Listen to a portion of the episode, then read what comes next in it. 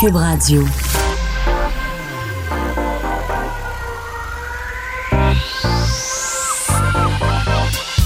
Même l'été, le midi, faut rester informé. de 11 à 13, avec Vincent Dessureau et Joanny Gontier. Cube Radio. Bon euh, mardi, bienvenue dans DES de 11 à 13. Bonjour Joanie. Salut Vincent. Ça va bien? Mais ça va très très bien. Euh, contente de te retrouver. Écoute, hier j'ai écouté l'émission. Euh, c'est un peu moins bon qu'à l'habitude. Ben, c'est sûr. Donc là, je me suis dit que bon, était temps euh, que tu reviennes. j'avais hâte- oui, pour qu'on nivelle vers le haut un peu. on s'est en- on s'est ennuyé. Euh, t- bon, t'avais d'autres obligations hier? Ben là, t'es là euh, avec nous puis tu repars plus là, de l'été. Non, là. plus Ça, c'est- jamais. Ça, c'est promis. Euh, bon, plusieurs choses. On a une émission très chargée. On va parler de. Enfin, autant de. de, de- de- de- écoute, autant de. La situation avec Desjardins que j'ai arrêté de la misère à parler parce qu'on parle des euh, de l'aérobotique. Oui, c'est ça.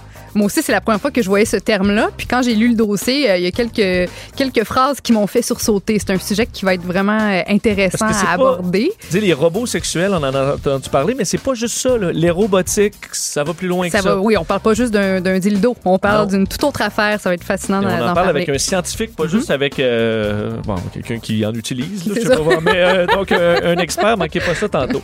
Euh, on commence par contre avec une nouvelle euh, tragique de dernière heure euh, dont on a encore que peu de détails, mais c'est vraiment une série noire dans le monde de l'aviation au, Québec. On nous confirme l'écrasement d'un appareil d'Air Saguenay dans le Labrador un petit peu plus tôt aujourd'hui qui a fait des décès malheureusement. Air Saguenay qui fait dans la presque que des vols avec des hydravions. On parle d'un appareil euh, de type Beaver, donc un avion euh, assez âgé, mais disons euh, bien connu pour les pilotes de brousse ou ceux qui s'en vont par exemple à la pêche en hydravion.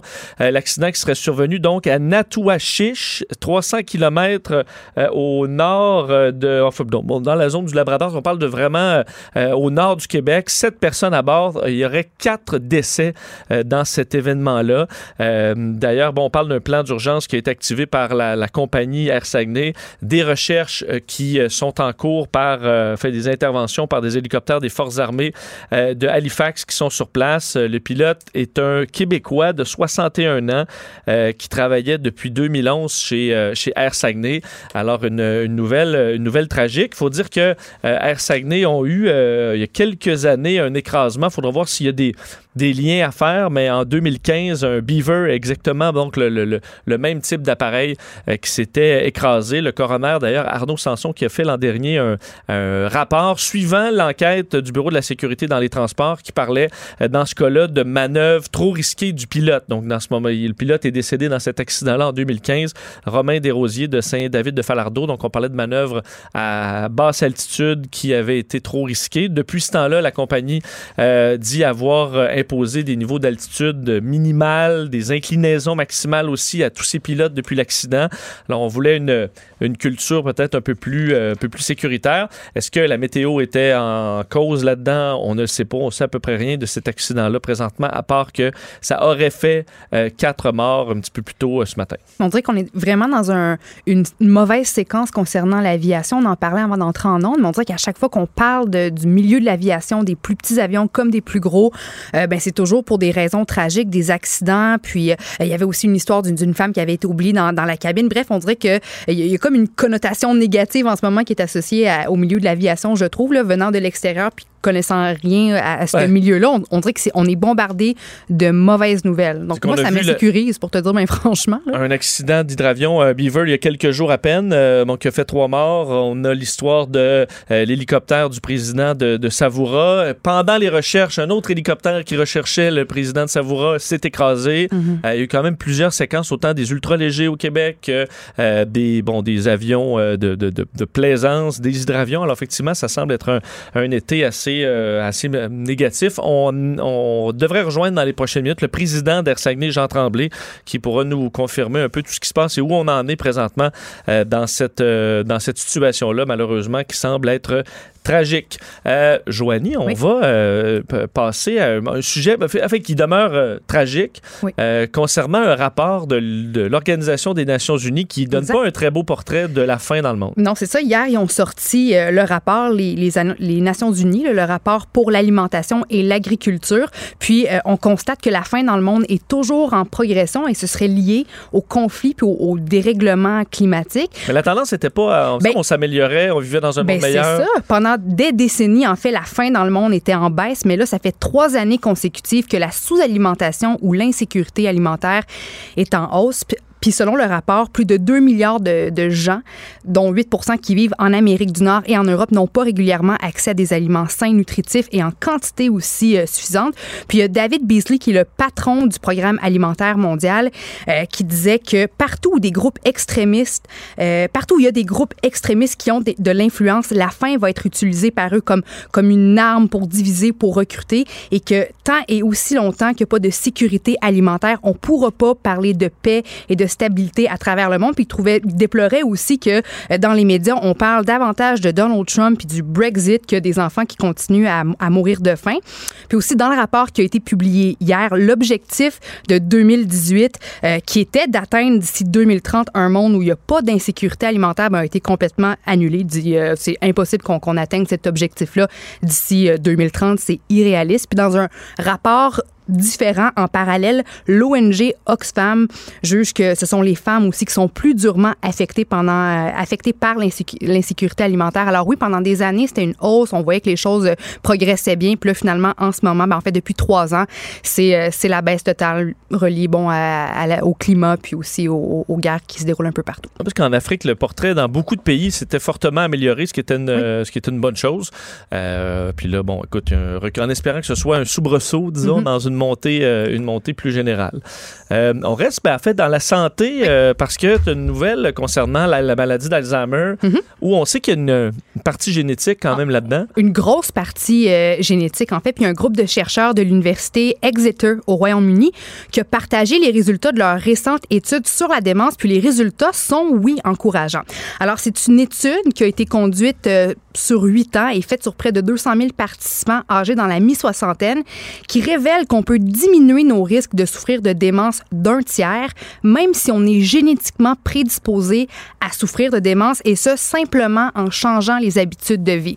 Alors toi, Vincent, si selon euh, ton bagage génétique, tu as vraiment de, de gros, gros risques de souffrir d'Alzheimer, et bien juste en changeant tes habitudes de vie, tu peux euh, enlever ces risques-là d'un tiers, les diminuer d'un tiers. Alors, bon, qu'est-ce que je dois faire? ben, bon, c'est sûr que c'est pas une surprise, une bonne hygiène de vie. Qu'est-ce que ça veut dire? Manger au moins trois portions de fruits et légumes par jour, rester actif, ne pas fumer, limiter sa, sa consommation euh, d'alcool. Puis je lisais, je lisais d'ailleurs dimanche dans le journal de Montréal que d'ici 10 ans, le quart de la population québécoise aura plus de 65 ans, puis le cas de démence, comme l'Alzheimer, auront euh, doublé. Donc les cas de démence auront doublé euh, d'ici 10 ans. Alors on fait face à une population vieillissante. C'est quand même encourageant de voir que même si on n'a pas le contrôle sur notre bagage génétique, on a le contrôle sur ce qu'on fait chaque jour pour se donner un coup de main. Alors si euh, c'est de famille, vous avez une histoire familiale d'Al- d'Alzheimer, sachez qu'en c'est pas peine perdue. c'est pas peine perdue. C'est sûr que, euh, bon, les, les, les, les cas, les, les- plus la, la maladie est captée tôt, plus.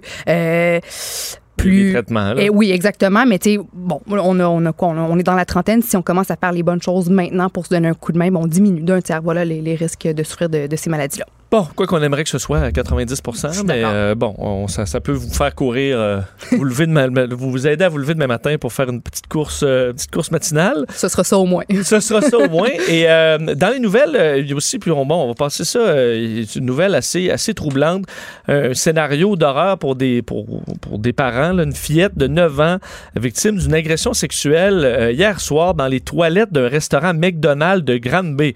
Euh, c'est drôle parce qu'on on- le- le- une histoire qui a le plus ébranlé le Québec dans les derniers euh, les derniers mois, c'était justement ça touchait une fillette à, à Granby. La police qui a confirmé l'arrestation d'un homme de 22 ans relativement à cette histoire-là. C'est ce que TVA Nouvelle nous euh, nous, nous rapporte. Euh, jeune fille qui était dans euh, qui était au restaurant de la rue Denison Est avec sa famille. Elle s'est rendue seule à la salle de bain des dames vers 22 heures. Donc tu dis tu sais, à 9 ans là, tu vois la salle de bain des dames, c'est normal.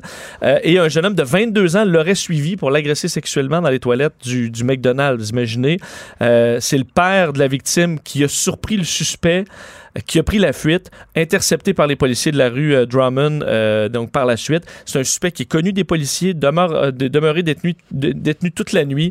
Il doit comparaître au palais de justice de Granby aujourd'hui. La fillette qui ne, souffre pas de blessures physiques, mais a subi un choc nerveux, imaginez-vous. Ça, ça me lève le cœur je veux dire, nous autres, euh, pendant l'été, on voyage beaucoup. Là, chez nous, on partait en voiture du, du Québec jusqu'aux États-Unis. On en a fait des McDonald's, puis on en a fait euh, tard euh, le soir. Là. Je me dis à quel point est-ce que ce gars-là, dégueulasse-là, il, surveillait cette famille-là. Puis, dès la première occasion, mais il est parti dans la chambre de bain. je veux dire, ça a dû se faire assez rapidement parce que moi, si je pars à 9 ans à la salle de bain, puis que 10 minutes plus tard, je suis pas revenue, ben c'est sûr que mes parents se posent des questions. Là. Je trouve ça. Je trouve ça je me pose plein de questions. Est-ce que la petite fille a hurlé, crié? Je, je comprends pas. Je comprends pas, mais ça me euh, lève Histoire d'horreur, heureusement, il a été arrêté. Alors, on suivra ce, dossier-là. Autre dossier qu'on suivait, je vous ai euh, bon, raconté les quelques détails qu'on a en début d'émission. Un écrasement euh, d'avion de la compagnie Air Saguenay dans le nord du Québec, enfin au, Labrador. et bon, une situation qui aurait fait malheureusement des décès. On rejoint le président d'Air Saguenay, Jean Tremblay. Bonjour, Monsieur Tremblay.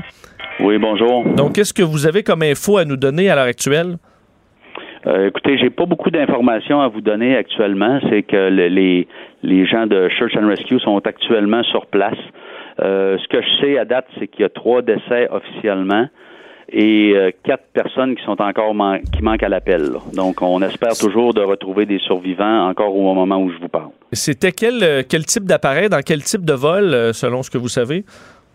Euh, ben, je peux vous confirmer que nous, c'est un appareil euh, qui était analysé par une pourvoirie euh, du Labrador. Le pourvoyeur s'appelait Three River Lodge. Puis le mandat de notre appareil était d'apporter à chaque jour des passes à des les clients de la pourvoirie. En fait, quatre pêcheurs, deux guides et le pilote dans différents endroits là, au Labrador pour aller à la pêche à chaque jour. Fait que hier, il est parti à 10 heures hier matin pour en fait se rendre au lac Mistastin, puis devait revenir hier soir. Puis euh, nous, ben, il était manquant hier soir, donc euh, on s'est euh, on a mis les, le, plan de mesure d'urgence en force là quand l'avion, ça faisait une heure qu'il était porté manquant. Donc, c'est ça. C'est exactement ce que je pourrais vous dire. Et qui, ce sont les, les, appareils de, recherche et sauvetage militaire qui ont repéré l'appareil? Oui, exactement. Et le pilote, donc évidemment, est un, pilote d'Air Saguenay. Est-ce que c'est quelqu'un d'expérience? Oui, c'est un pilote euh, qui a une grande expérience, euh, plus de 20 000 heures à son actif. Il est âgé de 61 ans, puis il travaillait pour nous depuis 2011. Donc, qu'est-ce qui se passe à ce moment-là chez, chez Vous avez des, procédures euh, d'urgence? Oui, oui, ben nous, en fait, là, quand un appareil est porté manquant dans notre plan d'intervention d'urgence, après une heure, on appelle directement Search and Rescue. OK, bon. Et euh, donc, ben, on vous souhaiter évidemment la, la, meilleure des chances en espérant qu'on retrouve des survivants dans, cette, euh, dans cet accident-là. Merci de nous avoir parlé, Jean Tremblay. Merci. Au revoir. Jean Tremblay, président euh, d'Air Saguenay. Alors, on nous confirme euh, les trois décès. On nous parlait de quatre décès. On verra si le, quatrième se, se, se, se, confirme. Alors qu'on recherche toujours des survivants. Mais évidemment, si les recherches et sauvetages sont sur place physiquement, euh, est-ce que les gens ont essayé de se déplacer pour aller chercher de l'aide ou, autre? Alors, on parle quand même d'un pilote. On dit 20 000 heures. C'est énorme. Alors, un Beaver avec sept personnes à bord qui, qui, qui malheureusement s'est écrasé alors dans un vol euh, hier soir. Et euh, bon, Air Saguenay qui a, sonné l'alarme assez rapidement après, euh, après la disparition de leur, de leur appareil. On le disait en début d'émission, on, a l'impression qu'on est dans une série, euh, une série noire. Il y a plusieurs événements qui touchent le monde de l'aviation dans les dernières semaines et les, derniers mois. Évidemment, on a beaucoup suivi le dossier de cet appareil, cet hélicoptère du président de Savoura et son fils qui sont toujours portés disparus, déclenchant quand même un déploiement impressionnant qui utilise à la fois les services de la, de la Sûreté du Québec, des militaires, et d'une organisation civile euh, qui s'appelle Serabec, qui est peut-être méconnue euh, dans, le, dans le grand public. C'est une organisation de recherche et sauvetage civile dans lequel euh, peu monsieur et madame tout le monde peut s'investir et qui va contribuer dans des cas de recherche comme ça. D'ailleurs, ils ont, de ce que je comprends, été déployés dans les, euh, dans, les événements de, de, recherche entourant la disparition de l'hélicoptère du président de Savoura. Euh, ben, pour en parler, savoir un peu plus ce quel est leur travail à cette organisation-là. Il est président de Serabec, vice-président de Cassara, entraînement et opération. Simon Cousineau est en ligne. Monsieur Cousineau, bonjour. Bonjour, monsieur. Euh, donc, tout d'abord, sentez-vous qu'on est dans une, situation particulière cet été? On dirait qu'il y a eu plusieurs événements tragiques dans le monde de l'aviation comparé euh, aux, années précédentes? On pourrait dire que oui. Euh, exceptionnellement, cette année, euh, il, y a, plus d'événements euh, d'aviation à comparer à les années passées là, pour ce qui est des rapports à nous, à nos services. Et là, bon, vous êtes une organisation civile de recherche et sauvetage qui, bon, est probablement méconnue de, beaucoup de gens qui nous, qui nous écoutent. Qu'est-ce que vous faites exactement? Ben, nous sommes membres d'un organisme fédéral de CASARA qui est pan-canadien et qui est subventionné par les Forces armées canadiennes. Nous, on vient porter euh, support aux Forces armées canadiennes lors de recherches majeures euh, comme qu'on a avec euh, le cas de, de l'hélicoptère de M. Savoura. Nous sommes juste des bénévoles qui ont qui avons des avions et que nous, nous volons et nous portons support aux Forces armées canadiennes. Donc, ça s'adresse uniquement à des gens qui sont pilotes ou qui sont propriétaires d'aéronefs? Non, on, a des propriétaires d'aéronefs, on a des, gens qui ne sont pas du tout pilotes, mais qui sont observateurs et qui sont intéressés par l'aviation, qui rejoignent nos rangs et nous, on les entraîne et on les forme pour devenir euh, observateurs ou membres d'équipage là, euh, pour mettre un avion lors des cas d'événements semblables. Et c'est une collaboration vraiment avec l'armée canadienne, à moins que je me trompe. Donc, vous avez aussi des conseils ou de la formation qui est donnée directement par l'armée? Nous sommes formés par l'armée. On est directement formés par l'armée. On doit former selon leur règlement et leur protocole. Et on, leur vient en aide, on leur supporte à leur demande. Donc, dans un cas, si on prend un cas, type, par exemple, dans le cas de, cet hélicoptère qui, a disparu, euh, on fait appel à vous comment? Quel est le, vous, qu'est-ce qui se passe à partir du moment où vous avez un appel disant on a un, appareil qu'on recherche qui est disparu et vous partez dans les airs? Comment ça se passe? Eh bien, ils vont nous, ils vont nous demander ce qu'ils veulent avoir comme support, soit une équipe au sol ou une équipe en, vol. Et puis, nous, on va supporter, on va leur fournir un nombre d'avions euh, selon leur demande et on va les voler à leurs endroits qu'ils demandent de voler, soit le type de recherche à l'endroit spécifique. Et puis, on envoie nos bénévoles à faire le vol et de, de reconnaissance, de charge de service sauvetage. C'est ce qu'on fait. Et ça, c'est. On, on s'apporte directement aux forces armées canadiennes. Donc, eux vont vous dire exactement où aller, euh, quelle zone patrouiller. Si vous repérez quelque chose, vous leur faites signe. Exactement. C'est eux autres qui nous disent à quel endroit aller, à quelle chose, quel type de, formation faire au complet. C'est directement avec eux autres.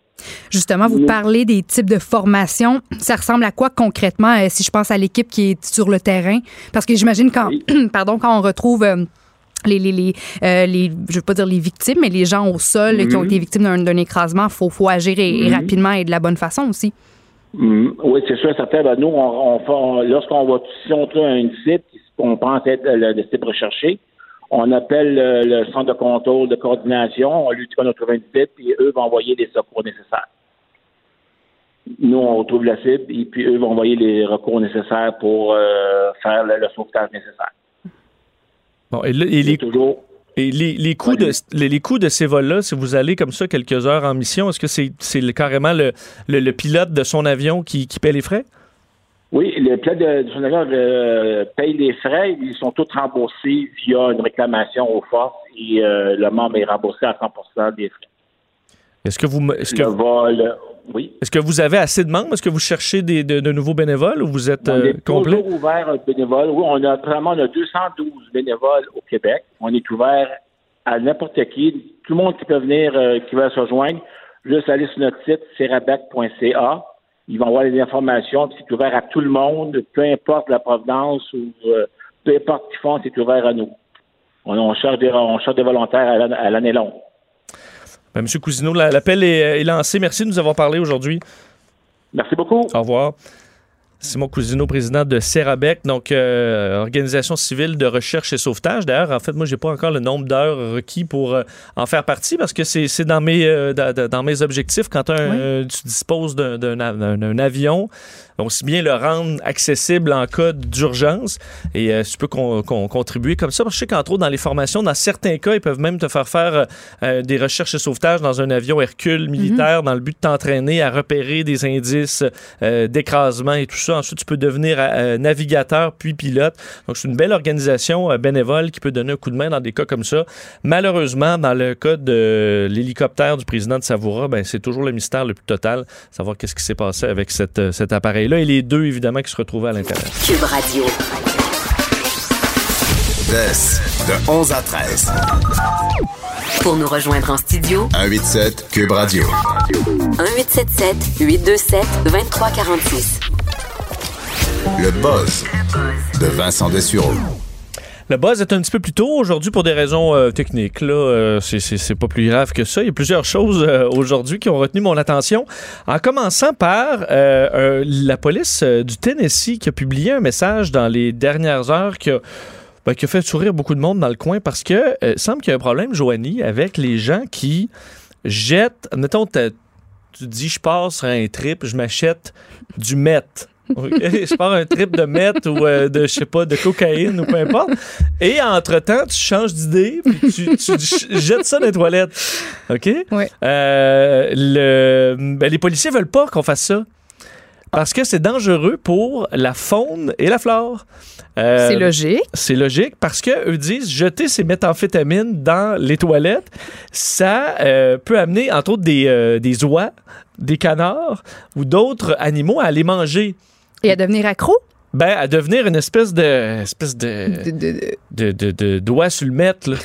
une noix sous le crack. C'est une pas- espèce de doigt sur le crack. Tu veux pas nécessairement voir ça. Et ils ont rajouté même, parce que déjà, c'était leur message était quand même drôle. là. Bon, ça, ça, ça fait euh, de s'imaginer une, une noix sur, sur, sur, sur le crack. Mais on dit euh, aussi que si jamais le petit sachet se rend plus loin euh, dans la rivière, admettons, euh, si, ça, si ça se rend assez loin, on pourrait avoir des Met Gators. Des, des espèces de contrôleurs à mettre en, en- en- qui circulent dans les eaux. Des contrôleurs? Ben, pas des contrôleurs, mais des espèces Des de alligators. personnes. OK, des, al- ok. Des Met Gators. Des Met Gators. Comme un alligator sur le Met. Wow. Euh, et que tu veux pas ça, un Met Gators.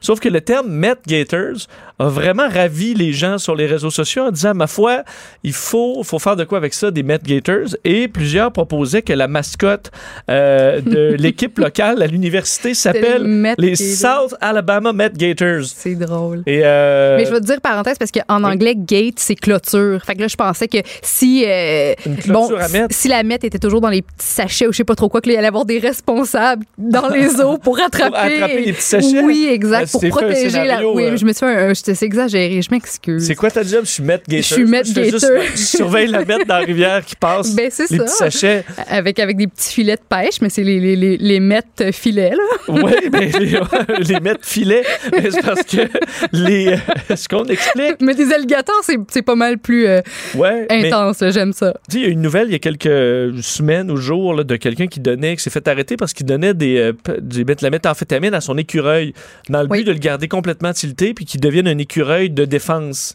euh, ou un écureuil d'attaque.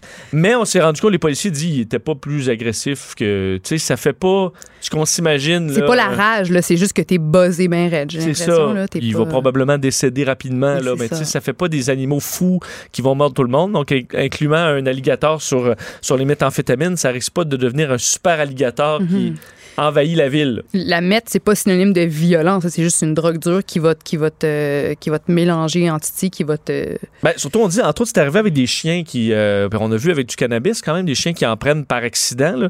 Euh, mais des chiens sur, le, sur les méthamphétamines, ça cause entre autres des crises cardiaques, de la Mm. diarrhée puis de l'agitation extrême. C'est ça. Mais euh, rien de bien ben beau. Alors, il semble avoir eu des problèmes du genre. Alors, si vous avez... Puis là, ça dit pas, si jetez pas votre méthamphétamine, consommez-la. là.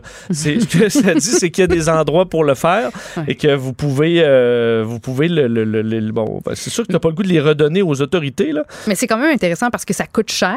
Tu t'en procures, tu payes le gros prix pour avoir ces drogues-là. Puis après ça, une, une petite prise de conscience. Oh, finalement, finalement, tu les jettes. Et Je veux dire, C'est quand tant, même mieux, tant- ça. tant mieux. Ouais. Mais en même temps, si ça va effectivement dans, dans nos eaux, puis que les poissons consomment ça, puis après ça, nous autres, on mange les petits, je veux dire, ça peut dégénérer assez facilement. Peut-être dans aussi, la poubelle, donc ça aura quand même Ouais. Une, une, une meilleure idée. D'ailleurs, parlant de drogue, c'est une histoire qui nous a fait beaucoup rire parce qu'il faut, bon, faut, idéalement, vous voyez la photo, vous allez peut-être la voir dans les bulletins de nouvelles ce soir, mais en Colombie, euh, un, un homme s'est fait arrêter à l'aéroport, euh, non, c'est un Colombien arrêté à l'aéroport de Barcelone avec 500 grammes de cocaïne, mais caché sous sa moumoute.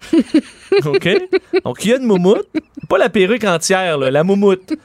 Et il y a un, un bon, un bon sac de coke en dessous de sa moumoute, sauf que ça lui donne un air complètement ridicule. oui, parce que je ris comme ça, j'en, pleure en ce moment parce que Vincent, tu m'as montré la photo avant qu'on commence l'émission, puis c'est ridicule. Je veux dire, à quel moment est-ce que cet homme-là s'est dit, ah, ça, ça fait très bien, j'ai, j'ai l'air subtil, ça paraît pas, on ne voit pas, on ne remarque pas qu'il y a quelque chose de louche sous ma moumoute. Tu sais, je veux dire, c'est ridicule. Il y a une moumoute qui a clairement l'air d'une moumoute, c'est un moton sur le top de son crâne, c'est c'est visible, je veux dire, c'est louche si t'avais de mis un gros. Joe. Louis là, en dessous de ta moumoute, tu sais, ça donne un air qu'il n'y a pas.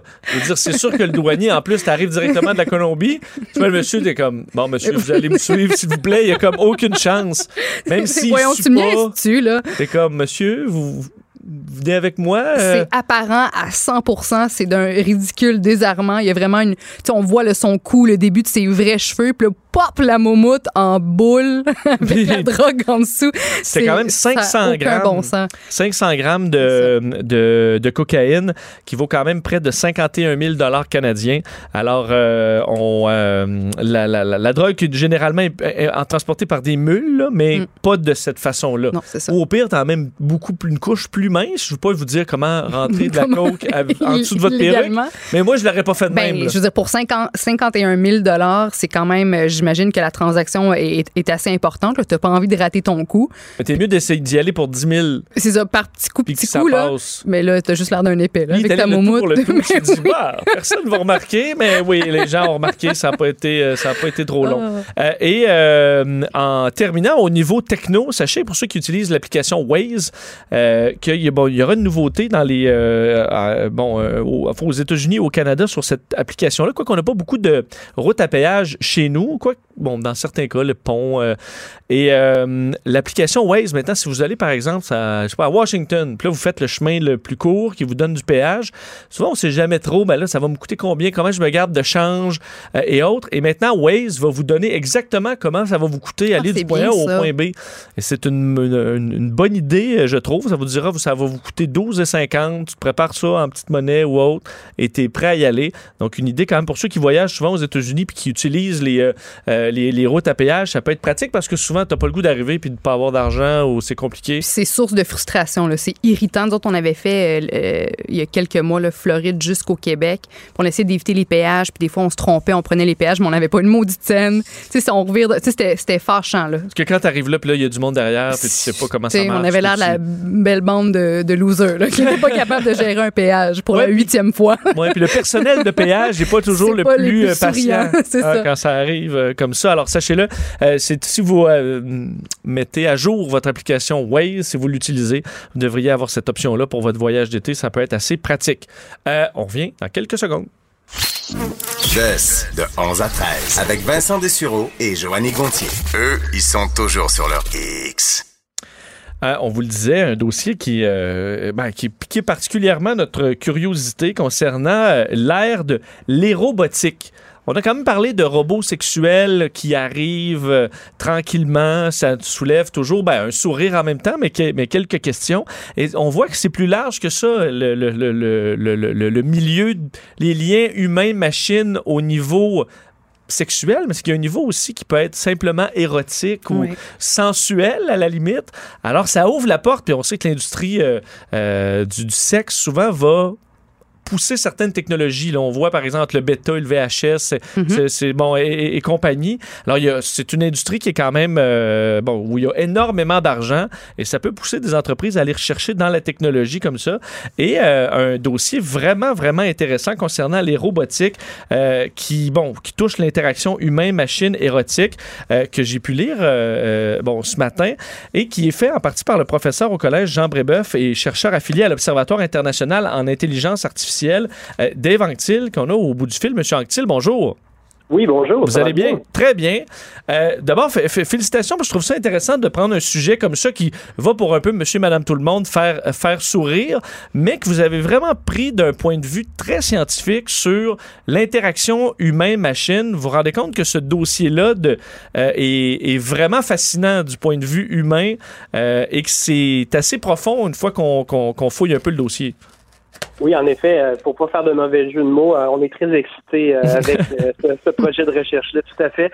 On est vraiment très, très contents. Puis, tout à fait, vous avez raison aussi. vous disiez justement que la technologie et la sexualité vont de pair, notamment dans leur diffusion. Vous avez parlé du passage au, au VHS, mais c'est aussi le cas du CD-ROM, de l'Internet haute vitesse, la micro-informatique, c'est le cas présentement de la réalité virtuelle et la réalité augmentée. Il y a vraiment un lien profond entre les nouvelles technologies et la sexualité. Donc, euh, juste pour cet aspect-là, c'est très important à notre avis. Parce que euh, les robotiques, c'est un terme, moi, honnêtement, que je n'avais pas vraiment jamais entendu. On a, j'avais entendu les, robots sexuels, mais les robotiques, ça va plus loin que ça. Comment vous le, vous le décrivez? Ben justement, c'est normal que vous l'avez pas entendu encore ce mot-là parce qu'on l'a inventé. Ah, ok, bon, excellent. Tout à fait. Alors, c'est le, mot en fait, c'est simplement euh, comme beaucoup de nouveaux termes technologiques. Euh, par exemple, si vous parlez, si on pense euh, aux technologies, aux nanotechnologies, on parle de nanobots aujourd'hui pour parler finalement de robots miniatures qui pourraient éventuellement servir pour des chirurgies.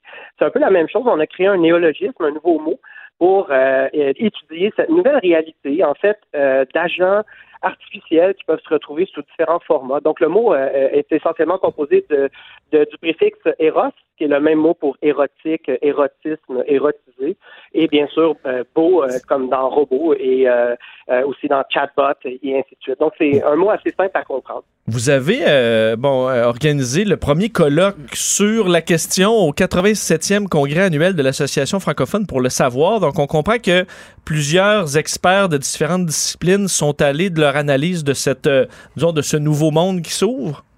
Exactement. Alors, on avait des gens, on voulait réunir différentes disciplines pour avoir, euh, pour lancer un peu euh, cette recherche-là.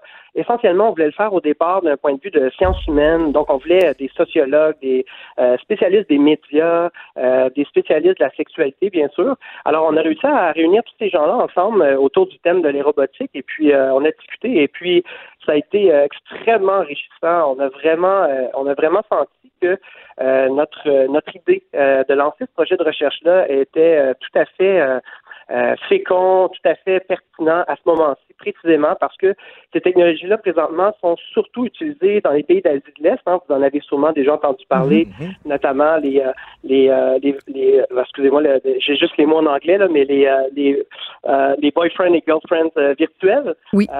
les jeux vidéo aussi érotiques, hein, il y en a des centaines maintenant, c'est en explosion présentement.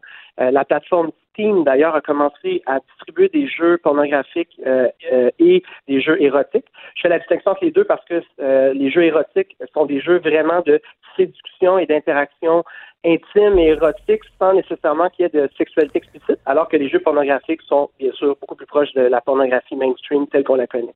Donc c'est vraiment un phénomène qui est déjà en marche. Je devais parler tout à l'heure des robots sexuels. On a une certaine fixation autour des robots sexuels parce que c'est spectaculaire hein, de voir des humanoïdes euh, qui sont des jouets sexuels euh, avec une forme humaine. Et puis, mais c'est quand même un phénomène assez machinal pour le moment parce que euh, il coûterait très cher. Hein. Il faut comprendre que avoir un robot véritablement articulé, véritablement confortable à utiliser, si je peux me permettre l'expression, c'est pas c'est pas encore pour demain. Je dirais que c'est pour dans 5 à 8 ans environ. Euh, mais euh, euh, il y a vraiment d'autres technologies qui produites présentement. Et bien sûr, le progrès de l'intelligence artificielle, euh, l'info nuagique, toutes ces, toutes ces avancées technologiques-là vont faciliter la création de ces, de ces logiciels-là. Je pourrais vous parler, par exemple, aussi de, d'un, sex chatbot qui s'appelle Slotbot, euh, qui est très, très, très intéressant. Donc, il fait du sexting. Euh, et puis, il fonctionne très, très bien. Euh, il a été développé par des écrivaines et des écrivains érotiques et des sexologues pour apprendre à faire du sexting, du sexting finalement civilisé, du sexting qui, qui, est finalement axé sur une approche de positivité sexuelle et d'inclusivité sexuelle. Je me demandais quel est concrètement le but de cette recherche-là sur l'interaction euh, humain-machine, puis en même temps, est-ce qu'il y a euh, des réticences chez certaines personnes face à cette montée-là fulgurante des, des robots sexuels? Ben, c'est sûr qu'on sent une certaine, euh, comment dire, appréhension. il y a toujours un risque de panique morale. La panique morale, c'est au fond quand on, il y a un nouveau phénomène et puis les gens surréagissent sur les risques et les dangers. quand je dis surréagissent, simplement parce que ces réactions-là ne sont pas basées sur des données probantes, sur une analyse scientifique euh, des risques réels. Alors, à notre avis, euh, les risques sont exagérés tout simplement à cause euh, du fait que c'est un phénomène un peu inconnu. On a beaucoup vécu ça avec les jeux vidéo violents. Hein, on pensait, les médias ont beaucoup euh, rapporter euh, des, des, des, fausses données, en fait, des, des, fausses appréhensions à propos des risques que représentent réellement les jeux vidéo. Il y a énormément d'exemples comme ça. Euh, moi, quand j'étais jeune, ça a été les jeux de rôle comme Dungeons and Dragons, hein, qui étaient conçus, perçus comme étant dangereux. Est-ce que vous alliez juste faire ça après toute votre vie, là, dans votre vie virtuelle, qui allait devenir pas mal mais plus excitante que votre vraie vie? Là? Exactement, c'est un peu toujours ça qui. Il y a, beaucoup d'appréhension. Cependant, quand euh, on a commencé nous à faire des, analyses de perception beaucoup plus savantes, donc utilise des méthodes psychométriques euh, euh, qui sont tout à fait appuyées scientifiquement, et puis on se rend compte que Monsieur, Madame, tout le monde qui ont participé aux études avaient beaucoup moins d'appréhension que ce qui est rapporté dans les médias. Donc c'est très mitigé encore. On ne sait pas tout à fait comment les gens vont réagir face à ça. Puis maintenant, pour l'intérêt de la recherche, très brièvement, pour nous, c'est important parce que précisément la sexualité c'est une des dimensions les plus importantes de l'être humain et paradoxalement, celle qui est la moins étudiée. C'est le cas notamment en technologie. Moi, je travaille en intelligence artificielle et en robotique sociale, et puis ce sont euh, des domaines très importants. Euh, présentement, vous le savez, l'industrie euh, est en train d'exploser dans ces domaines-là, et pourtant, la recherche scientifique sur les aspects sexuels des machines érotiques intimistes des machines est sous-développée. Il n'y a presque mhm. rien là-dessus. Donc déjà, juste le fait que ce soit un phénomène important de l'existence humaine, qui est peu étudié, juste ça, ça justifie bien sûr, un projet scientifique comme le nôtre. Justement, vous venez de parler de, de l'importance des relations sexuelles chez les humains, sauf qu'on vit dans une société où on connecte de moins en moins. Tout va vite, on n'a plus le temps, on veut même plus, à la limite, prendre le temps euh, de, de dater, si je peux me permettre l'anglicisme. Alors, est-ce que la technologie comme ça va nous, nous isoler encore plus? Parce que là, après notre grosse journée de travail, c'est bien plus facile de mettre mm-hmm. sa paire de lunettes de réalité virtuelle 3D ou d'avoir un robot qui fait la job rapido presto, merci, bonsoir. Je trouve que ça va nous isoler davantage, c'est ma crainte. Ben, je sais pas. Euh, c'est difficile pour moi de répondre à, cette question-là parce que je comprends très bien le sens de votre question, mais je ne sais pas si, euh, au fond, ce qu'il y avait avant, c'était mieux. Euh, c'est un peu ça que je me pose comme question. C'est-à-dire qu'il y avait moins d'options. Hein. Pour beaucoup de gens, c'était très difficile d'être en couple. Beaucoup de couples n'étaient pas satisfaits sexuellement, sensuellement, érotiquement, intimement. Euh, je pense qu'aujourd'hui, on est plus exigeant, ça c'est certain. Euh, on veut euh, des satisfactions peut-être plus rapides. On est probablement parce qu'on a moins de temps, on vit plus de, de, de stress et d'anxiété. Mais je suis pas certain que c'était mieux avant. Moi, je pense que dans le fond, les robots, ce qu'ils vont nous offrir, c'est toute une gamme de nouvelles possibilités pour vivre des émotions. les émotions sont très importantes là-dedans, des fantasmes, du désir, mais aussi de la satisfaction sexuelle. Et je vois pas vraiment le, le risque ou le problème important là-dedans. Je pense pas qu'il y a un risque d'isolation qui est euh, qui est majeure. Je pense que c'est comme les autres dépendances. Hein. Il y a des il y a des préconditions qui nous mènent à avoir des dépendances qui sont toxiques. Je pense pas que ce soit que, que ce soit un risque à large donc qui, euh, qui, pourrait être très étendu dans la société. Est-ce que ça pourrait permettre aussi euh, d'aller plus loin dans ces fantasmes? Je prends l'exemple d'un masochiste qui, est-ce qu'il pourrait dépasser les limites que, que l'humain ne supporte pas grâce justement à, aux robots, à la technologie? Ben, il y a déjà quelque chose qu'on observe avec euh, la culture des jeux vidéo euh, en ligne. On, voit des développements rapides de nouvelles paraphilies. Au fond, les paraphilies sont des euh, préférences sexuelles qui sont inusitées et nouvelles. C'est notamment le cas avec toute la popularisation des jeux vidéo où les gens commencent à fantasmer sur des personnages de jeux vidéo qui sont pas nécessairement du tout érotisé. Donc, on peut trouver, par exemple, qu'un personnage d'un jeu vidéo comme euh, comme Fallout euh, euh, nous excite, et puis et puis finalement, ben, en ligne, on construit des des animations mettant en scène pornographiquement ces personnages-là. Donc, on voit qu'il y a effectivement un impact sur les préférences sexuelles, les orientations sexuelles aussi. Il y a beaucoup de hein, les, les, monstres, les personnages imaginaires. Maintenant, en ce qui concerne euh, en ce qui concerne, euh, euh, désolé, c'était quoi déjà l'autre aspect de votre question? Je me demandais si on pouvait aller plus loin. Quelqu'un, par exemple, qui, est masochiste, est-ce qu'il va profiter du fait que, bon, OK, moi, mon, mon partenaire veut pas aller jusque-là, ben j'utilise après ça les robots pour mm. vraiment réaliser tous mes fantasmes? C'est clair, c'est clair qu'il y a il y a des difficultés potentielles pour les couples où l'un des membres du couple n'a pas envie de réaliser certains fantasmes. Euh, je pense que c'est ça peut créer une dynamique euh, effectivement qui pourrait être euh, problématique dans ce sens-là. cela dit, le masochisme, le BDSM, c'est des pratiques qu'on considère aujourd'hui comme étant ouais encore marginales, mais pas nécessairement toxiques ou nuisibles. ceux qui ceux qui pratiquent ces ceux qui ont ces pratiques sexuelles-là sont souvent en fait des gens qui sont tout à fait normaux, tout à fait sains.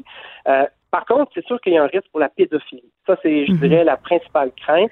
Parce qu'il y a toujours cette idée-là, hein, c'est déjà le cas, hein, les pédophiles peuvent consommer euh, des représentations par texte ou des représentations par dessin.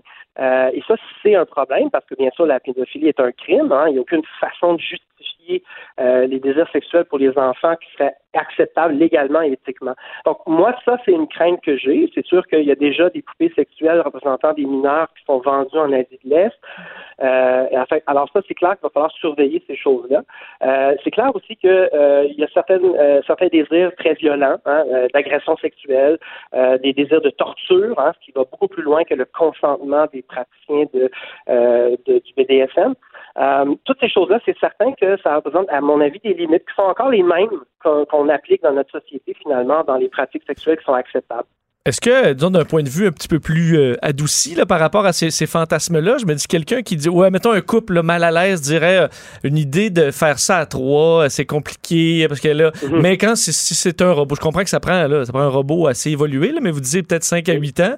Dis là, ben un robot, euh, après ça, ça mais tu peux pas retomber en amour puis la- la- laisser ta blonde pour partir avec le robot. Ça, ça peut sécuriser un peu ça. Ou quelqu'un qui a des doutes sur son orientation sexuelle dit, bon, ben, on va le faire avec un faux Roger, là, Mhm. puis je verrai si ça, me- ça me plaît. Donc, est-ce que là, il peut y avoir de l'expérimentation un petit peu plus Oui. sécuritaire ou rassurante pour quelqu'un qui dit, ben là, moi, ça me tente pas tant de, de, de m'embarquer pour vrai avec un humain. là? Mais c'est déjà le cas. euh, c'est déjà le cas. On a déjà un- euh, des partenaires, euh, si vous voulez, qu'on a intégrés dans nos sexualités depuis plusieurs dizaines d'années. Ce sont les jouets sexuels. Les jouets sexuels sont déjà présents dans beaucoup de chambres à coucher. Hein. Si vous regardez les chiffres de vente euh, des jouets sexuels, ça a explosé dans, euh, au cours des 20 dernières années. Puis c'est, une croissance qui est continue. Hein. C'est pas une croissance qui est euh, stable. C'est une croissance qui, qui tend à augmenter avec le temps parce que les nouvelles technologies offrent toutes sortes de jouets sexuels hyper intéressant pour les couples. Euh, par exemple, la télé dildonique qui vous permet d'avoir des relations sexuelles à distance pour les couples qui sont séparés par le travail ou par les voyages. Euh, Il y, a, y, a y a même des nouvelles applications qui vous permettent même d'avoir le sentiment du toucher. Euh, il, y a, il y a vraiment une interactivité croissante. Donc déjà, dans le couple, on a introduit une situation de jouets sexuels, par exemple, pour des partenaires sexuels qui auraient des difficultés à atteindre l'orgasme. Pour varier les stimulations, on utilise des produits, on utilise bien sûr euh, différents jouets. Donc, c'est juste un continuum, hein? c'est juste la continuité de quelque chose qui existe déjà. Alors, c'est sûr qu'il va y avoir de l'expérimentation, mais il y en a toujours en sexualité. Hein? Si vous étudiez l'histoire de la sexualité, l'être humain est très curieux.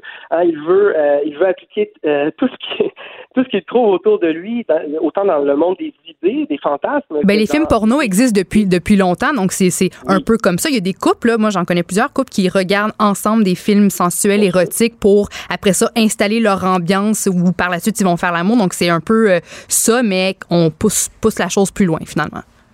Oui, tout à fait. Donc, je, pense que c'est tout à fait la continuité d'un même phénomène. À partir du moment où on a des stimuli qui sont accessibles, comme le sexe, euh, le désir, euh, l'érotisme, c'est quelque chose de plaisant, hein, c'est quelque chose qui est, le fun. Ben, je pense que on va continuer dans cette direction-là assez naturellement. Puis les technologies prêtent à ça. Hein. Les technologies sont polyvalentes. Euh, elles ont toutes sortes d'applications possibles. Donc, euh, naturellement, on va aller euh, dans cette direction-là. Ben, c'est vraiment intéressant. Mm-hmm. J'apprécie comment vous êtes capable de lâcher juste le terme télé-dildonique. Ça passe comme si c'était n'importe quel autre mot. Vraiment, C'est vrai. euh, comme ça qu'on reconnaît un vrai, Un vrai chercheur. pro. Euh, Dav- David Anctil, merci de nous avoir parlé aujourd'hui.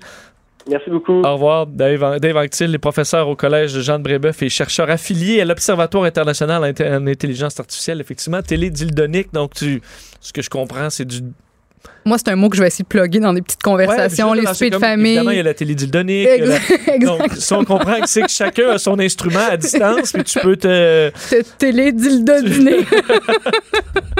Tu vois, nous, on n'est pas capable de le dire sans, sans rire. On ne serait pas des professeurs au, au collège. Et euh, entre autres, ce qu'il disait, euh, il y a une, une multiplication de fantasmes étranges.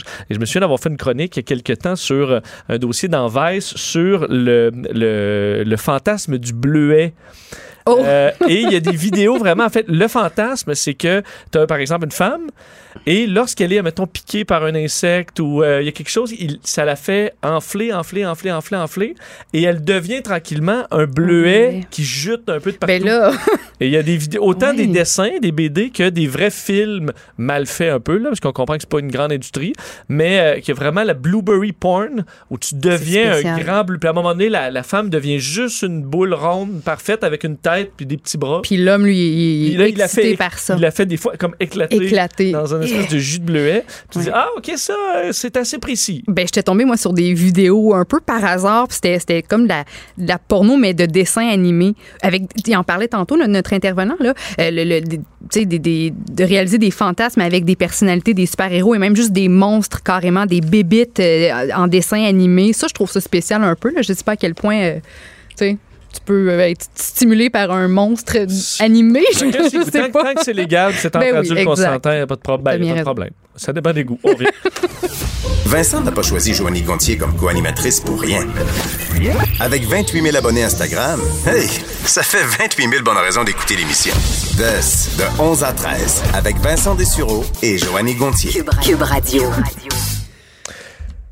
On parle musique avec, euh, avec, euh, avec André Péloquin, euh, chronique disque dur. Salut André. Salut Vincent, Ça va salut bien? Joanie. Salut. Ça va très très bien, vous? Ça, ça va très bien. On commence en, parlant de, euh, de la biographie, en fait, du film biographique sur Elvis. Ben oui. On en sait un peu plus. Exactement, là, c'est la folie là, des, des biographies de, de musiciens là, après le, le succès de Bohemian Rhapsody euh, et aussi de Rocketman avec Elton John.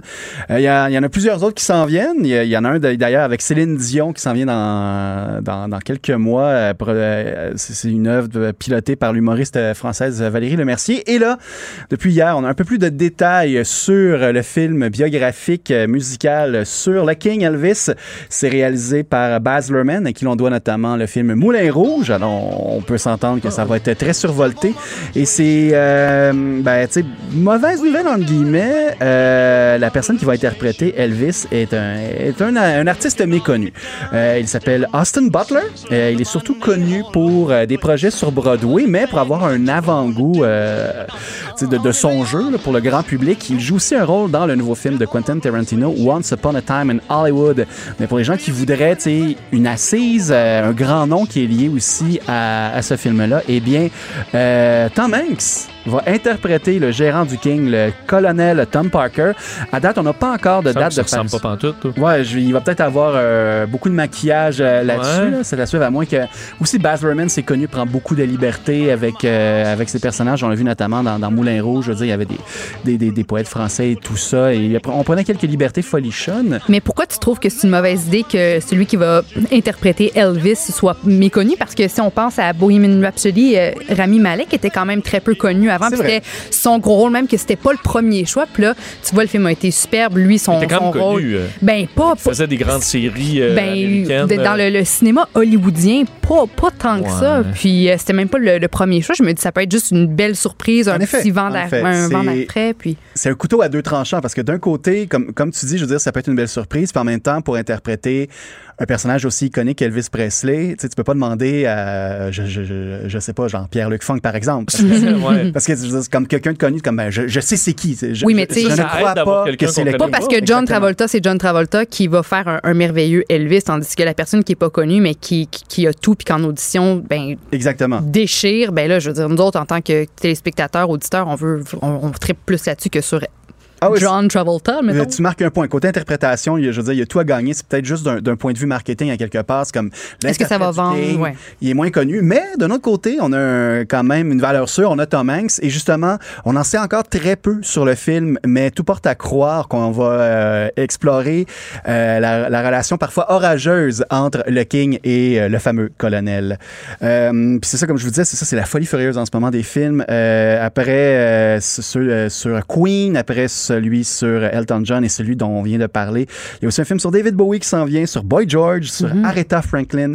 Il y a même un film inspiré de l'influence de Bruce Springsteen, euh, Bruce Springsteen pardon, sur ses fans qui s'en vient. C'est vraiment... euh, Pourquoi tu penses qu'il y a un engouement pour les, les, les films biographiques? Ben, je pense qu'à quelque part, le succès de euh, Bohemian Rhapsody a beaucoup aidé. C'est un succès aussi euh, populaire que, que, que industrie, disons. Il a été planté par quelques critiques, mais au final, ça a gagné plein de prix pareils. Alors, euh, ben, c'est ça. Je veux dire, les producteurs euh, ont flairé la bonne affaire et se lancent dans la production. Là. D'ailleurs, parlant d'argent euh, et de bonnes affaires, il y en a qui en ont fait de, bo- de bonnes affaires selon, Forbes. Mon Dieu, oui. Euh, le magazine Forbes y va de l'édition 2019 de son top 100 des artistes les mieux payés. euh, ben, J'aimerais dire à travers le monde, mais c'est surtout nord-américain.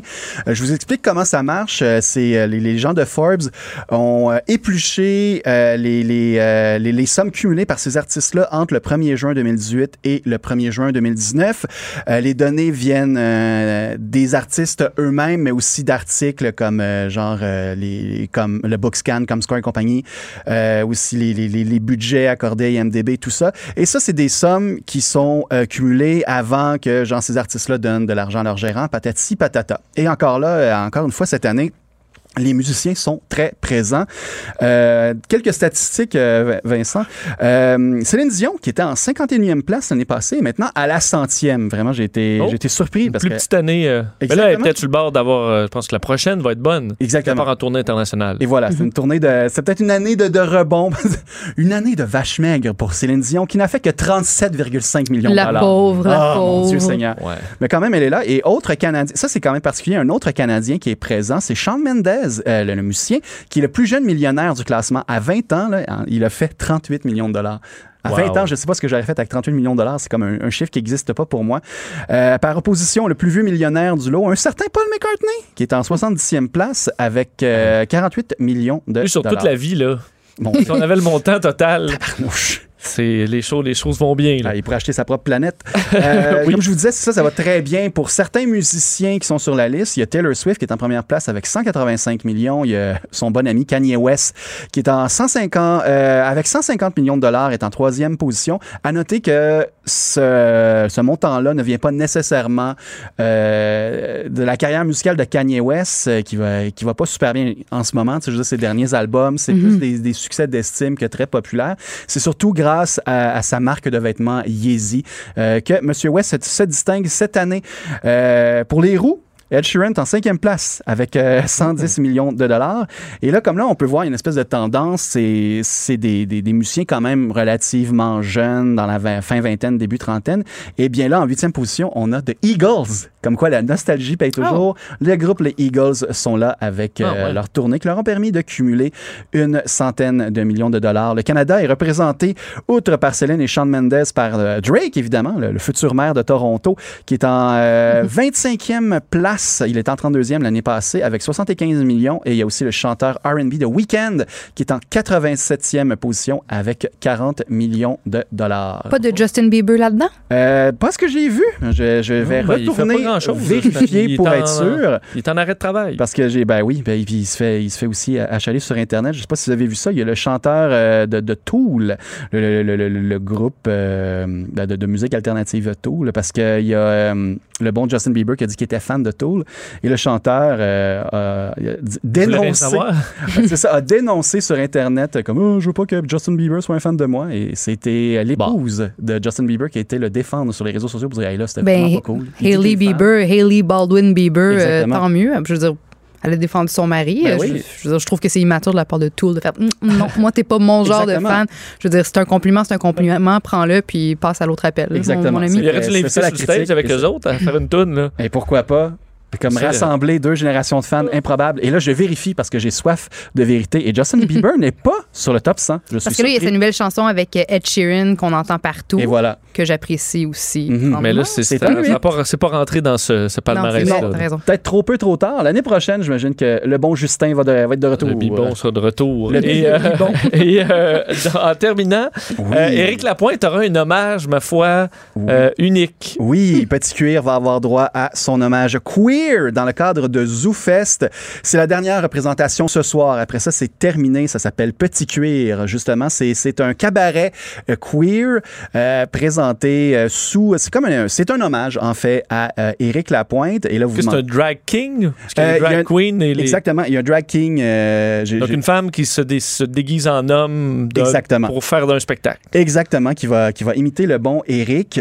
Et pour les gens qui se demandent euh, si Eric est au courant, oui, euh, un journaliste du devoir, Dominique Tardif, lui a appris.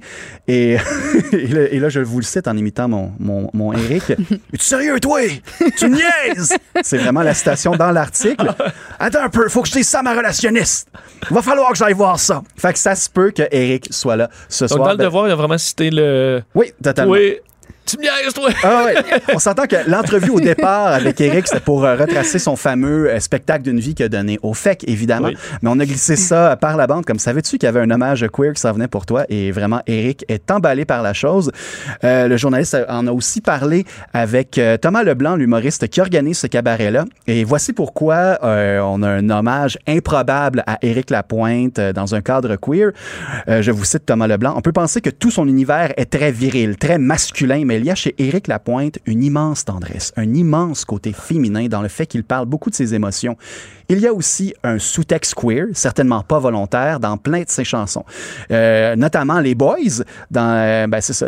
Thomas Leblanc, lui, entend là-dedans un, un hymne à la fierté gay. Il- ben, du moins, je veux dire, en l'écoutant Les Boys, même si de, de mon oreille de, d'homme hétéro blanc, euh, très, très plate dans Tu la vois moins le lien. Mais je vois quand même, tu sais, il y a une certaine, tu sais, filiation, vraiment, tu sais, on se tient entre nous autres. euh, tu sais. Ben moi, ce qui me fâche, c'est qu'on on dise qu'il y a un, un grand côté féminin parce qu'il partage ses émotions. Là. Partager ses émotions, ce n'est pas typiquement féminin. là. En effet, en effet. Moi, je je veux dire, il, m'a l'air d'un gros nounours sensible qui, qui, qui vit des, des- dans un- une vie turbulente. Puis, je veux dire, c'est pas, c'est pas féminin. Là. Je veux Son dire, côté masculin sensible. Non, ça. totalement, exactement. C'est, je, je te l'accorde, mais je pense que là, c'est, c'est plus que Eric a commencé vraiment, euh, a été vu tout d'abord comme un dur dans un contexte rock, habillé en cuir, la moto, les tatouages, les bagues qui ont l'air de peser 10 livres. Et je pense que avec le temps, on- justement, c'est cette espèce d'image un peu cliché-là de rocker, je veux dire, qui, qui porte encore des culottes de cuir de nos jours.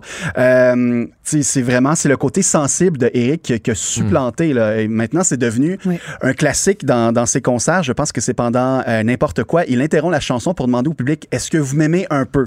Et là, le Oh, public s'emballe. ouais. C'est devenu théâtral, mais il, il le dit dans l'article aussi.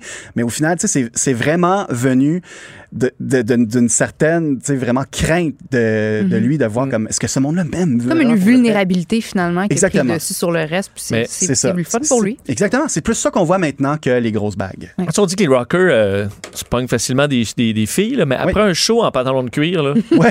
tu sais, il faut que tu dis, écoute, je, je, je vais te faire quand même prendre une douche, là, j'espère, totalement. parce que je peux pas Si croire Vincent, que... s'il est capable d'enlever ses pantalons de cuir, Ah, parce que ça. ça. doit coller à, à Ouais, petite peau sensible. Ça, ça, ça tombe tout seul dans... Exactement. On En l'a vu dans cas- Friends, faut mettre de la poudre pour bébé. Ouais, mais à un moment donné, je veux dire, tu perds le combat, là. Sur une scène, là, je veux dire, t'es là, je veux dire, il, il, a- il commence le show, puis il est su, Il est déjà Ah ouais, en comme, euh, comme moi scène, dans hein? un marathon.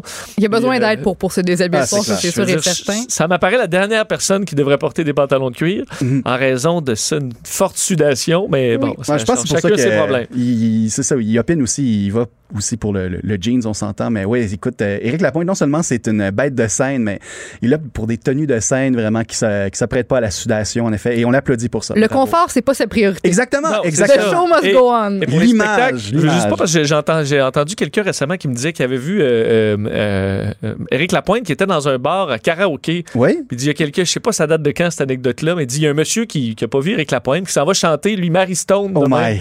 Il chante, là, c'est ma toune. Puis là, il fait juste tasser le gars, puis il commence à chanter, puis il finit Wow. la toune. Mais tu sais, pas en.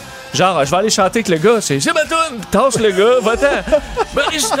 Il repart ça. Tu fais, OK, parfait, euh, Eric est là. Oh mon Dieu, c'est je veux juste pas qu'il prenne le micro de la, de la drag king, puis dit, OK, c'est ma toune, Oh, tasse-toi. mon Dieu, ça créerait un malaise. Mais écoutez, là, c'est ça, ce soir, c'est la dernière présentation. Il y en a eu trois. C'est au Monument National à 22h. À date, ça s'est bien passé. Est-ce que Éric Lapointe va voler le show ce soir? C'est à suivre. Mais ça risque d'être explosif. Bon, on va se laisser là-dessus justement parce que Joanie nous a retrouvé très rapidement ce succès d'Éric Lapointe. Yes. Alors, on aura des nouvelles sur ce show euh, hommage queer à Éric. Euh, On l'espère. Merci beaucoup. Ça fait plaisir. Très bonne imitation, très bonne imitation. Merci, merci. On vient. Je me lance dans la- Pendant transcelle danse, sa chevelure est une flamme enragée. Sous les néons, les boîtes de son cachent un air drôlement Vincent Dessureau. Passionné d'actualité et d'aviation. Bon, il pilote pas seulement un avion, il pilote aussi une émission. De, de 11 à 13. Cube Radio. Oui, on parle d'aviation, mais pour de mauvaises raisons. Euh, Aujourd'hui, vous vous rappelez la nouvelle euh, de dernière heure euh, concernant un appareil d'Air Saguenay qui s'est écrasé dans le nord du Labrador avec sept personnes à bord. Trois morts ont été confirmés.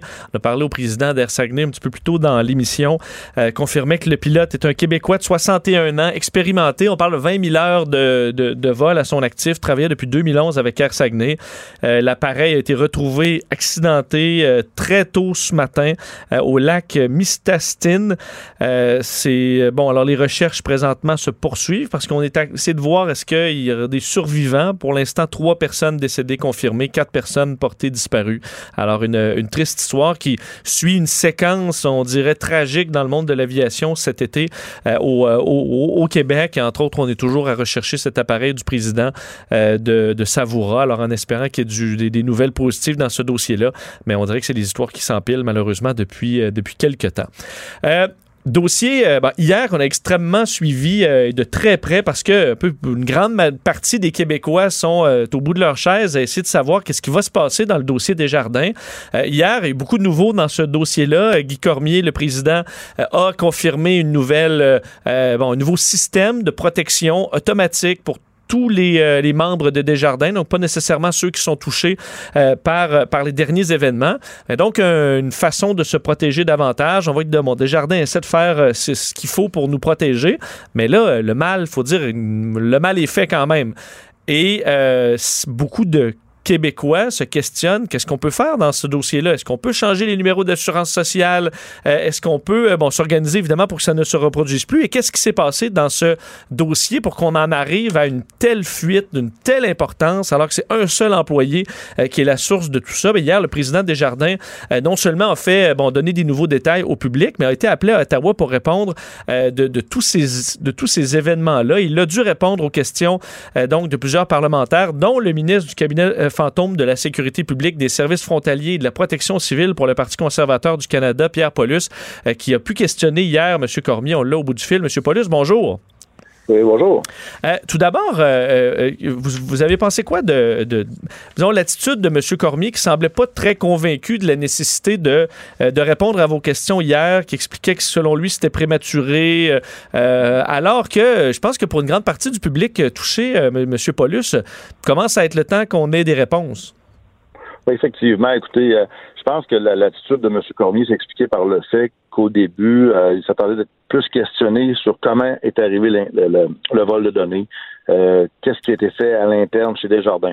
Alors que pour nous, pour les conservateurs, notre, notre objectif cette semaine, c'était avec le, le meeting d'urgence, c'était d'avoir des réponses, à savoir est-ce que le gouvernement fédéral peut aider Desjardins et surtout aider les 2,9 millions euh, de citoyens qui sont qui ont, vu leurs données être volées et vendues à des criminels.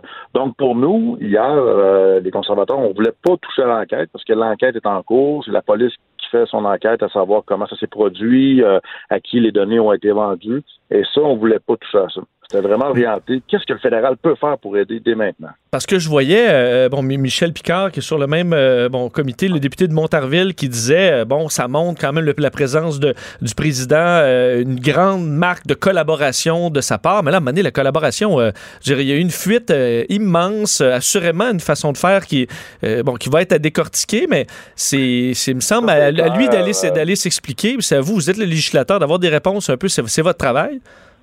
C'est clair au niveau de ce qui s'est passé, effectivement, que Desjardins doit s'expliquer. euh, Est-ce que les systèmes de protection en place, les employés, l'accès aux données par certains employés, comment c'était organisé, parce que j'ai l'impression que ça a, changé depuis euh, quelques semaines, depuis qu'ils sont au courant de tout ça. Là. Mais il reste que pour l'instant, je vous dirais que nous, on était plus orientés vraiment sur les, victimes, les personnes qui, ont peur, qui ont peur à leurs données, qui savent pas qu'est-ce qui peut arriver. Et c'est pour ça qu'hier, notre, réunion visait à parler à Desjardins, oui, mais également aux fonctionnaires.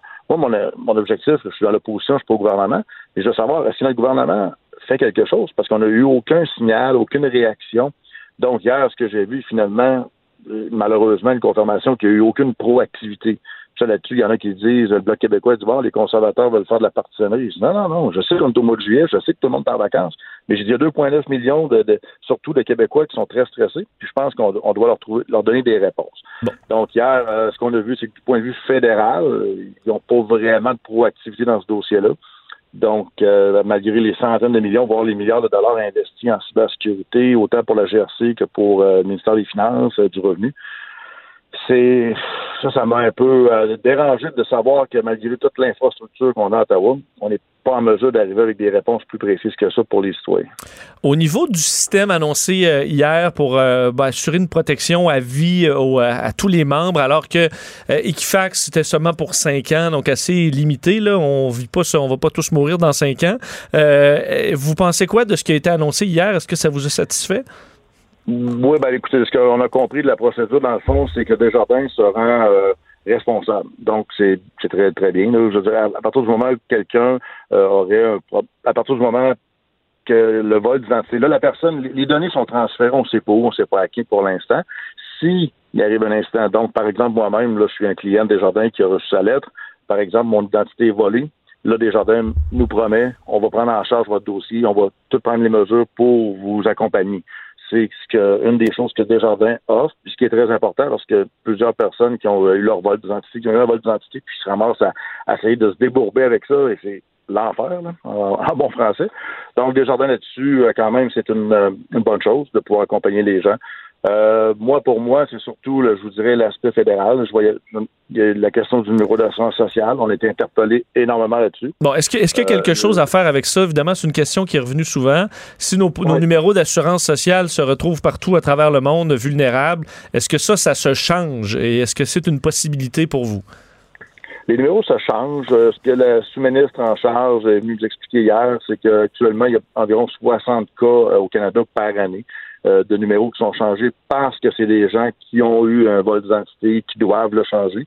Euh, D'en faire la demande ou de le faire à large là, pour tout le monde, les 2,9 millions de personnes, on nous dit que non, que c'est pas une solution, euh, que ça changerait rien, que de toute façon, notre numéro actuel, euh, on demeure responsable. Donc, il faut voir plus loin, il faut trouver une nouvelle façon de donner l'identité à quelqu'un de façon numérique, probablement. Il y a des, des façons nouvelles à amener parce que cette méthode-là d'assurance sociale, euh, de tout simplement remplacer le numéro, on nous dit que ça ne changera rien.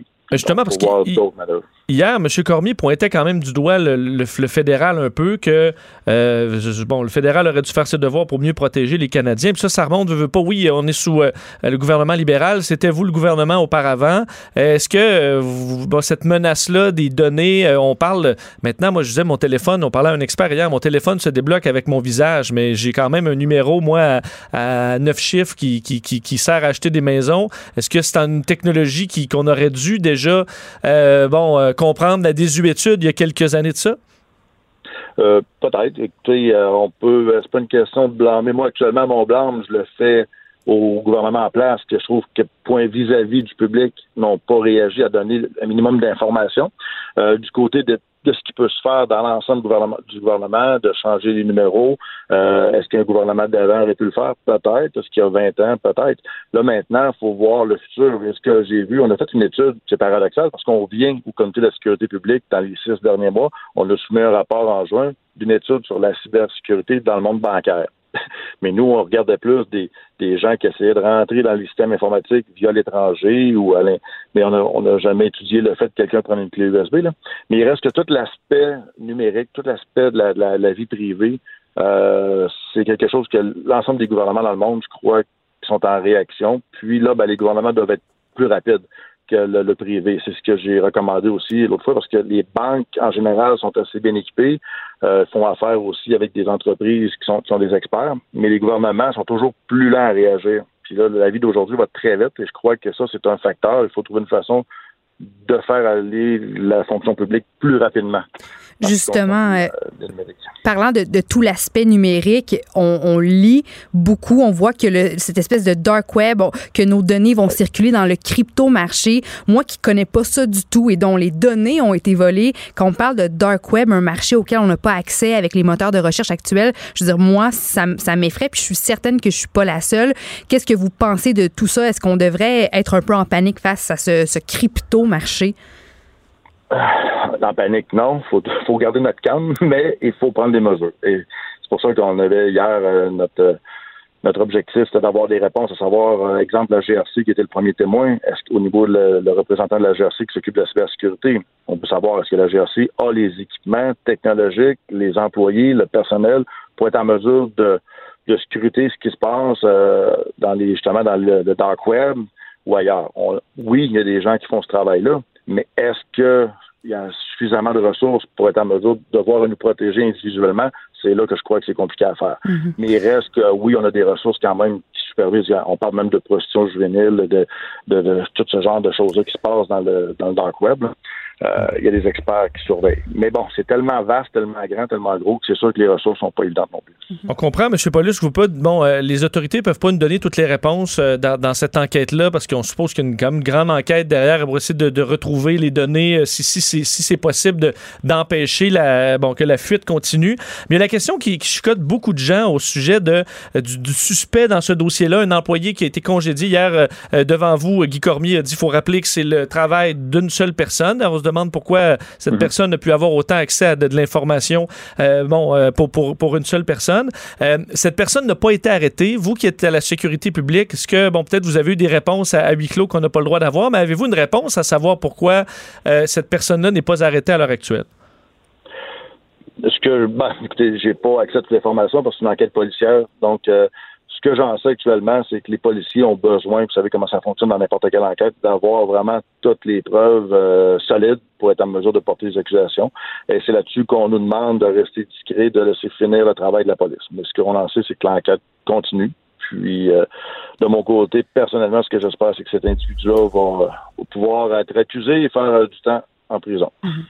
Et pensez-vous en terminant que ce, que, que ce dossier-là, euh, dans les entreprises, bien évidemment québécoises, mais même euh, canadiennes, un dossier de cette importance, ça va ébranler assez euh, les, les- les autres entreprises canadiennes pour qu'il y ait un resserrement en général de la sécurité de nos données ou faudra vraiment que vous y alliez d'une législation plus claire? Ben, quand on a fait notre enquête, justement, qu'on vient de faire notre étude sur la cybersécurité, là, les différentes, on a différentes banques canadiennes qui sont venues nous rencontrer. Puis je peux vous dire que tout ce qui est cybersécurité, donc protection des systèmes, euh, sont assez bien équipés. Euh, Les gens prennent ça très au sérieux, investissent plusieurs millions, voire centaines de millions par année. Euh, comme Desjardins même mentionnait hier, 970 millions par année juste pour euh, la sécurité. Donc, euh, la, la- là, ce qui est arrivé, c'est à l'interne. C'est ce qui est le plus troublant parce que normalement, tu regardes ce qui est à l'externe, tu pense pas que quelqu'un chez vous va faire ça. Euh, c'est sûr et certain que l'ensemble des entreprises et les banques maintenant, je crois qu'ils vont euh, resserrer les règles internes de leur entreprise. Mais non, les entreprises prennent ça très au sérieux. C'est juste que là, comme je disais tantôt, ça va tellement vite, la technologie va tellement vite que c'est de s'adapter, de suivre. C'est ça qui est, plus difficile parfois. En terminant, M. Paulus, on approche tranquillement euh, de, l'élection fédérale. Vous qui êtes en, été, évidemment, hier, vous, vous étiez sur des, gros dossiers, mais est-ce que tranquillement, alors qu'on est en plein beau mois de juillet, vous et vos collègues êtes en mode euh, tranquillement, on commence la campagne, euh, êtes-vous êtes-vous dans le jus ou vous quand même vous profitez euh, de l'été comme vous pouvez? Ben, écoutez, on a, c'est sûr que depuis, depuis qu'on est élu, on a toujours été très actifs, là, tous mes collègues conservateurs, nous, dans nos comtés. Donc, on a, euh, on continue à faire notre travail de, de participer et collaborer à différents événements qui sont en place à chaque été. Plus, euh, en préparation des équipes de campagne, évidemment, les bénévoles, le financement, pour qu'on en arrive au mois de septembre. Tout est prêt pour euh, commencer cette campagne et espérons-le gagner le gouvernement. Ben, Pierre Paulus, merci beaucoup. Merci. Au revoir. Euh, Pierre Paulus, ministre du cabinet fantôme de la sécurité publique, service frontalier de la protection civile pour le Parti conservateur euh, du, du Canada. Je trouvais euh, quand même, même si à la fois euh, les, les libéraux et Desjardins souhaitaient pas vraiment aller s'exprimer, bon, que, que, que ça ait lieu hier, cette réunion, euh, ben moi je pense que c'était nécessaire là, parce que je comprends toute l'histoire de, de, il y a une enquête, puis, mais c'est parce que nous, on est des victimes, là. Et euh, on est presque 3 millions. Et euh, d'être, on est vraiment dans le noir. Dans, pourquoi le gars est pas arrêté? Ben ça, évidemment, on le sait pas encore, mais le gars est pas arrêté. Euh, Mais c'est fâchant. sont- Ça, c'est très, très, très fâchant pour tous ceux qui ont Oui. été. euh, Puis la grande question, et c'est notre bureau d'enquête qui a commencé à y répondre avant que toute autorité compétente nous le dise, nos données semblent avoir été vendues à l'extérieur. Donc, c'est une nouvelle importante parce que tu dis non, pour l'instant, c'est euh, on a tenu ça, on a retrouvé les données ou pas, de nous dire absolument rien. Ça permet aux gens de s'emballer. Y a des gens quand même qui ont la panique facile, faut dire, dans ce genre de, de, de cas-là, puis vont s'emballer, se dire bon, j'ai perdu mon identité, c'est sûr. Bon, on le sait pas là, on sait pas la, la- est-ce que ça a été vendu de façon morcelée, est-ce que toute la liste a été vendue, on le sait pas. Mais nous, on est les victimes, on n'est pas juste des spectateurs comme dans bien d'autres dossiers où ça dit attendez, on va vous tenir informés parce qu'on veut pas troubler l'enquête. Je comprends, mais les gens, mettons, qui ont été dans un dossier qui sont directement les victimes ont en général plus d'informations, mais nous, on n'en a pas du tout. Et euh, il a fallu que le bureau d'enquête s'en mette pour se rendre compte que c'est peut-être le pire scénario qui se confirme, mais euh, ça va prendre à un moment donné des informations parce que ben, nous, il faut qu'on faut qu'on gère nos affaires quand même en Puis conséquence. je trouve que c'est mélangeant parce que là, oui, il y a tout le dossier Equifax, mais là aussi, maintenant, Desjardins, comme tu le disais, annonce qu'on a une protection à vie. Si jamais on se fait voler l'identité, euh, ils vont nous aider là-dedans. Mais là, je suis en train de me dire, moi, OK, ben là, est-ce que finalement, j'appelle Equifax ou j'appelle plus Equifax? Je fais juste affaire avec Desjardins. C'est mélangeant pour nous qui, comme tu le Ben- dis, euh, on, on sommes dans le noir. là. dire ce que, ce que Guy Cormier disait, c'est aller quand même faire Equifax parce qu'ils offrent quand même des protections que leur système, eux, n'offriront pas. Donc, pour les cinq ans, vous allez avoir le package complet. Puis ensuite, ben, ça va continuer à vie avec Desjardins. Alors, vous pouvez le faire quand même. Euh, Mais ce c'est à nous à faire chose. toutes les démarches alors que Ben- dans tout ça, on est victime. là. Puis j'ai essayé, Vincent, d'appeler quelques, à quelques reprises Equifax. là. ça n'a jamais fonctionné. C'est sûr que la partie des jardins, c'est automatique. On n'a rien Ça, à faire. ouais. Ça, c'était la bonne nouvelle hier. Equifax, ça s'est rendu plus simple que c'était, Mhm. mais c'est encore euh, nous qui sommes obligés de le faire, effectivement. Puis on voyait hier, c'était à peu près 13 des, des membres qui s'étaient inscrits. Donc, beaucoup de gens ne l'ont pas fait. Probablement parce que ça avait l'air compliqué. Puis plusieurs, bon, on va attendre de voir euh, la suite des choses. Mais la bonne nouvelle, c'est que ce système nous apporte de l'air chaud en provenance. Ben non. Joanie vous fera pas la météo. Mais pour connaître la température des derniers sujets chauds, vous êtes au bon endroit. Best de 11 à 13.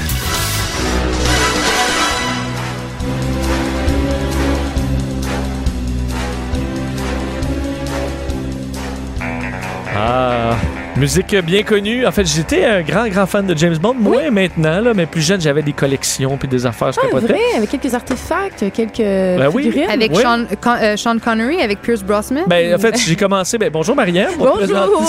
tu, viens nous, nous- nous rejoindre. On Oui. embarque direct dans, le- dans Dans le, le premier sujet. sujet de James Bond. En fait, c'est que moi, j'ai commencé avec GoldenEye. Ouais. Donc, euh, je me souviens d'être allé. J'étais quand même assez jeune, 95, je pense. Donc, 11 ans. Et, euh, tu sais, avec mon père, j'avais capoté. Après ça, j'avais. Là, évidemment, il y a le jeu qui est sorti sur. Mhm. Et là, après ça, j'ai reculé. Ouais. Et bon, mais. euh, mais là, il y a du nouveau dans ce dossier-là. Solide nouveau. Euh, qui a fait énormément réagir. Puis j'ai pas, j'étais comme, je sais pas là, quelle est ma réaction parce que j'ai pas exactement compris. C'était quoi la patente? J'ai dit, Mariam, elle va tout m'expliquer ça? Puis je déciderai, je, déciderai après, Après si je suis fâché ou pas. Tu prendras une décision par la suite. Oui, Alors, euh, on- ben hier, on a appris que c'est l'actrice Lashana Lynch qui va se glisser dans la peau de l'agent 007. C'est une afro-américaine, une actrice qu'on a connue entre autres dans Captain Marvel. Euh, Elle jouait le, le pilote meilleur ami de Carol Danvers. Elle, c'est une Jamaïcaine, Lashana Lynch, euh, qui, euh, c'est ça, qui a fait ses classes, qui a été dans un film qui a même est allée au Festival de Cannes. Et ensuite, elle a fait plusieurs séries télé.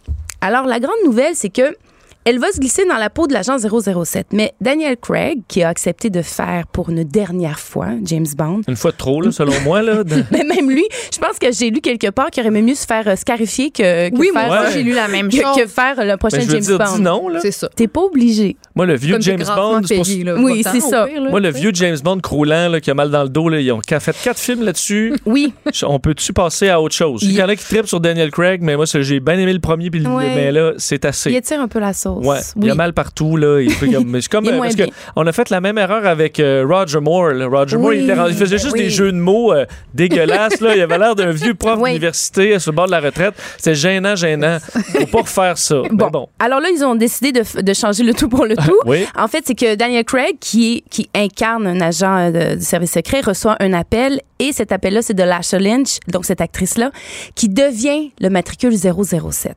Donc, elle devient pas James Bond. Elle devient le- un agent 007. Mais elle va avoir une grande euh, part dans l'histoire. Là, on n'a pas tous les détails de ce, ce qu'elle jouera, mais ça sera, tu sais, elle devient pas Daniel Craig euh, black ça. féminin. De là. dire que James Bond d- devient une fille, c'est pas ça pantoute parce que James Bond est James Bond, Daniel Craig est Daniel Craig qui l'incarne. C'est juste que là, il, il est pas en mesure tout à fait de remplir sa mission. Alors c'est une femme forte, Prend son matricule. Et qui Exact. prend son matricule et qui, euh, qui aura la, la mission à la hauteur de ce que les James Bond fait. Alors, avec toutes les cascades, Sauf- avec toutes les... Sauf que ce que je comprends pas, c'est que Ouais. là, c'est c'est que Daniel, il était Il trop fatigué pour faire un film au complet? Ou? Ben, en fait, en plus, ça ouvre sur. euh, il est dans une retraite euh, en Jamaïque, il est dans un genre de resort. Alors peut-être qu'il était Ok, fatigué. Mais il a dit qu'il voulait. Qu'il le faire. Il a Il y a dit. que- Ouais, puis là, il, il a accepté de le faire. Mhm. En le regrettant. Oui. Puis là, clairement, il décide qu'il s'engage, mais finalement, il va se Il s'engage à retirer moitié. après la première demi-heure. Le film est déjà en tournage en Italie pour Royaume-Uni. C'est le 25e film. Et selon le Daily Mail, parce que j'ai cherché un peu, je me disais, bon, elle fait quoi exactement, elle? Il dit, bon, Bound, donc Daniel Craig, va être attiré, attiré sexuellement par la nouvelle 007. Donc, c'est vraiment le matricule 007. C'est euh, la challenge. James qui va risque jouer. de coucher avec l'agent Ben, écoute, 007. il essaie ses trucs de séduction, mais en vain. Cette jeune femme brillante, noire, euh, en possession de tous ses pouvoirs, va refuser. Elle ne veut pas être dans Parce que son c'est dans l'air du temps que Alors, madame refuse aussi. Sous-entend le MeToo. Alors, on est un peu là-dedans. Et en fait, quand la- l'annonce est annoncée, euh, quand ça a été annoncé pardon, sur Internet, ça a enflammé partout. Les, les gens disaient on ne touche pas à mon James Bond. On peut pas avoir une actrice noire qui joue James Bond. En fait, on doit ça à la co-scénariste. Le co-scénariste qui s'appelle Phoebe. Je suis en train de perdre mes notes. Euh, euh, euh, oui, Phoebe Waller-Bridge. Elle, c'est une femme qui est reconnue justement pour ses films progressistes. Elle a dit, elle, veut faire un peu une révolution dans ce monde masculin du cinéma. Alors, c'est une façon de, de, de montrer que, ben, un moment donné, on peut-tu donner des rôles aux gens parce qu'ils ont du talent aussi? On est un peu Ouais. dans du C'est juste que là, c'est un personnage. C'est un des per- ça fait, c'est le plus personnage qui a fait de la, la- la plus longue longévité, la plus grande longévité de l'histoire du hein. cinéma. Oui. Ça reste, c'est un, Oui. espion britannique. Mhm. Euh, comme moi, le, le- le- qu'on prenne euh, Idris Elba, on en avait parlé, un acteur Oui. noir. Au début, j'étais comme, bon, on veut. Mais après ça, je dis, bah, il y a la gueule. C'est, ça, ça dénature rien de l'histoire, dans la mesure où c'est, ça peut être un British. euh, Oui. Sa couleur de peau a vraiment pas Mhm. d'importance. Puis j'ai fait, le- au début, je fais, bon, puis après ça, ah, au contraire, il a l'air excellent. Euh, pour le dernier prime- film, j'aurais pris lui bien avant. Daniel Craig. mais c'est que là, à un moment donné, là, ça, ce que ça me paraît, c'est vraiment, on raboute une histoire pas rapport. Puis là, on veut faire jaser. Fait que là, on s'est dit, on va faire de quoi qui va. Bon, parce que. qui va se tenir. Ouais. Ben, on est un peu aussi dans, tu sais, tu sais, on parlait du MeToo, on est tout aussi dans le, le, le cas de le manque de diversité à la, la télé, dans le cinéma. On parle de color blind, blind casting puis le non traditionnel casting. Donc, de- d'offrir un rôle aux personnes parce qu'ils peuvent bien jouer le rôle plutôt que se baser sur leur couleur. Oui, c'est délicat parce qu'on parle de James Bond qui est un, un agent secret britannique, mais tu vois, à une semaine d'intervalle, la semaine dernière, on annonçait qu'Ariel serait une jeune chanteuse euh, afro-américaine, Halle Qui va jouer ce rôle-là. Et là, il y a une tollée sur Internet de Not My Ariel, tout ça. Donc, tu sais, là, y a- je te vois venir, Vincent, tu vas me dire la différence entre un dessin animé d'une sirène dans l'eau. Non. Puis, non, Non, on va pas là. non, puis, on va pas là. Puis un, puis un agent secret. C'est juste Mais parce qu'entre autres, euh, tu sais, M le, le- quand même un des personnages principaux, est euh, Oui. une femme depuis longtemps. C'est Oui. Ju- Judy Dench, là, ça a changé récemment. Mais tu sais, c'est juste que le personnage, James Bond, c'est un, il y a un côté macho. C'est dans le personnage qui est là depuis 60 ans. Puis rendu là, est-ce que je comprends le- le- la nouvelle vague, on en veut. Ouais. Mais c'est parce que ça, c'est des personnages assez classiques. J'avais pas ça, moi. Je trouve ça un beau coup de gueule au cinéma puis à Daniel Ouais. Craig. Fait que Daniel Craig, tu voulais pas le faire? On t'envoie une femme noire, agente secrète, qui va Ouais, te c'est ça. c'est une avec Daniel Craig, c'est leurs affaires. Mais on peut-tu avoir un James Bond jeune euh, qui, qui- Fringant? fringant? Oui, mais ça Prenez fait Idris. 25 pas- Mais ça fait 25 fois que c'est ça. Je veux Ouais, pas mais dire ça que marche encore bien. Ils font un milliard par film. Oui, je sais bien. Mais en tout cas, alors Lasha Lynch, j'ai hâte de voir ses cascades, ses poursuites et euh, son maniement du gun. Mais dans bon, un vieux martini, tu mets pas des framboises. Là, soudainement, c'est la, une Mais recette moi, je qui bouge plus pas. traditionnelle. Moi, je me demande, on veut que tout le monde ait accès aux mêmes opportunités. On Ouais. veut que tout le monde, peu importe la couleur, le Mhm. sexe, ait accès à, à- à- à des rôles, des bons Mhm. rôles dans le cinéma. Mais à quel point est-ce qu'on marginalise davantage en prenant des femmes noires ou, on, tu sais, on les, pour montrer qu'on veut l'égalité puis on veut que, que, que ce soit égal pour tout le monde, mais on les place dans des rôles puis on dénature donc le rôle. Moi, je me Ben- sentirais plus euh, mise, de- marginalisée justement en acceptant un rôle qui, qui m'est pas peut-être destiné dans, dans l'histoire ou tu comprends ce que je Oui, veux dire? mais tu sais, puis en, en fouillant un peu sur Internet, je voulais voir quels, euh, quels comédiens ont eu des rôles qui étaient euh, initialement joués par des personnes blanches. Mettons, sais, j'ai- il y a eu Samuel Jackson qui a joué, je pense, dans La Matrice, ou Morgan Freeman qui a joué quelque chose qui, normalement, dans l'histoire, le personnage était blanc. Là, on se prononce sur quelque chose qu'on n'a pas vu. Dans le sens que, est-ce que, ultimement, on va voir ce film-là, on va dire, ah, c'est un bon film d'action avec des agents secrets. Ouais, ça peut Puis être là, vraiment bon. C'est ça. Fait que, C'est ulti- ça. puis je veux dire, après ça, je veux dire, c'est prendre des gens justement parce qu'ils sont bons. Là, on change l'histoire. Les puristes de James Bond vont être euh, détimés pour utiliser un bon français.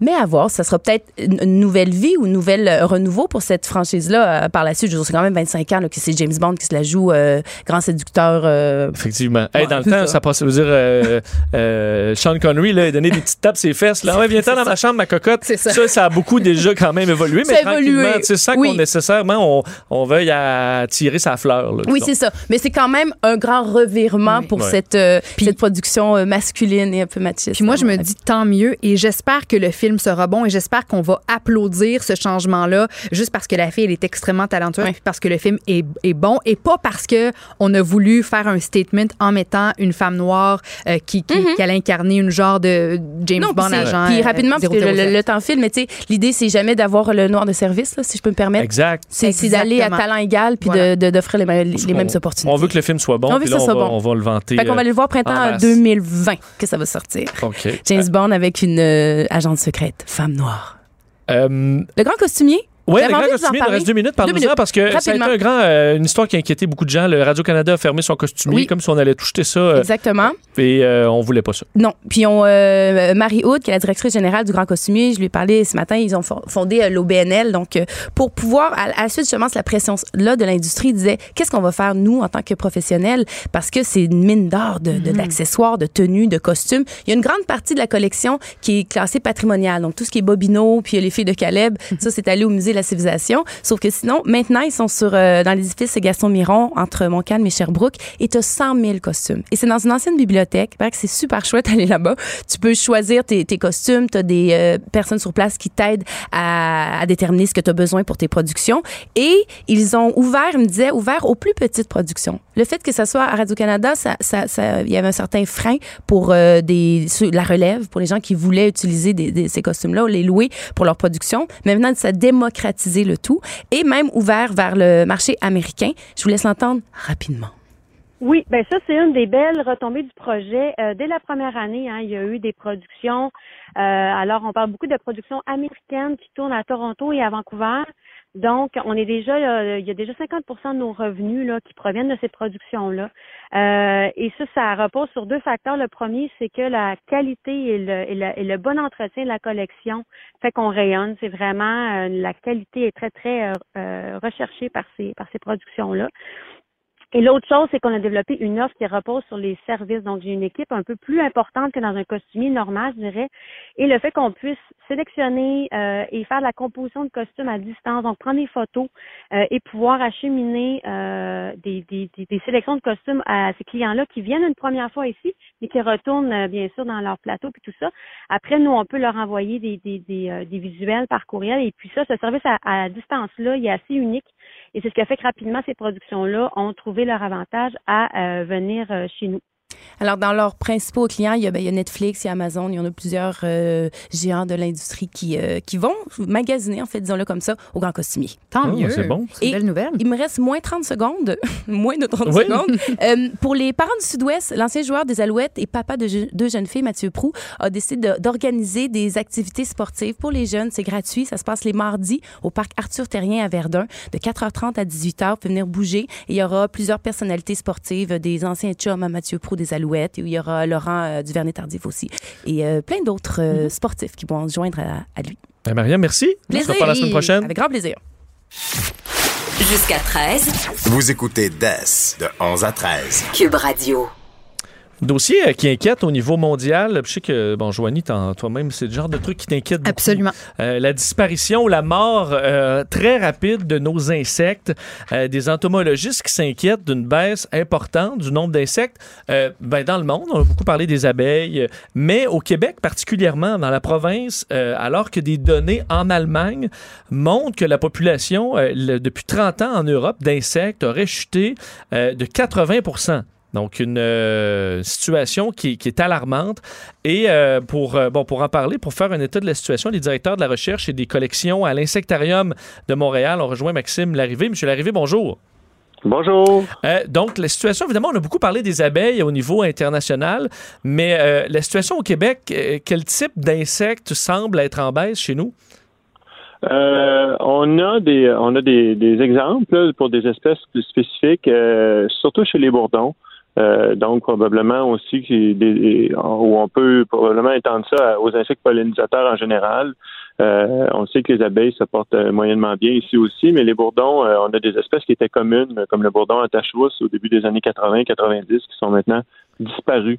Du Québec, alors que les gens auraient pu normalement en côtoyer dans des champs, des milieux, des champs incultes, tout ça par le passé, maintenant sont disparus. On le sait que c'est des pollinisateurs qui sont essentiels à nos fruits, à nos légumes. Euh, il y a d'autres espèces de pollinisateurs, d'autres espèces de bourdons qui, elles aussi, sont en grande diminution. Euh, on, ailleurs aussi, euh, on n'a pas de données aussi à, longue échelle que le, projet qui a été fait en Allemagne, mais on peut aller chercher des indices ailleurs. On le sait que les les insectes aériens, non, les oiseaux aériens insectivores, donc ils mangent des insectes qui volent dans dans les airs, là, euh, eux ont diminué de 90% dans les 20 dernières années. Donc, il y a fort parier que leurs proies, qui sont les insectes, euh, ont diminué énormément aussi pour que ces oiseaux-là euh, soient quasiment éradiqués. Parce qu'évidemment, on parlait dans les dernières semaines de, la quantité de maringouins et de mouches noires au Québec, entre autres en, sur la côte nord. Moi, je, suis allé à la pêche, j'ai goûté à mon tour.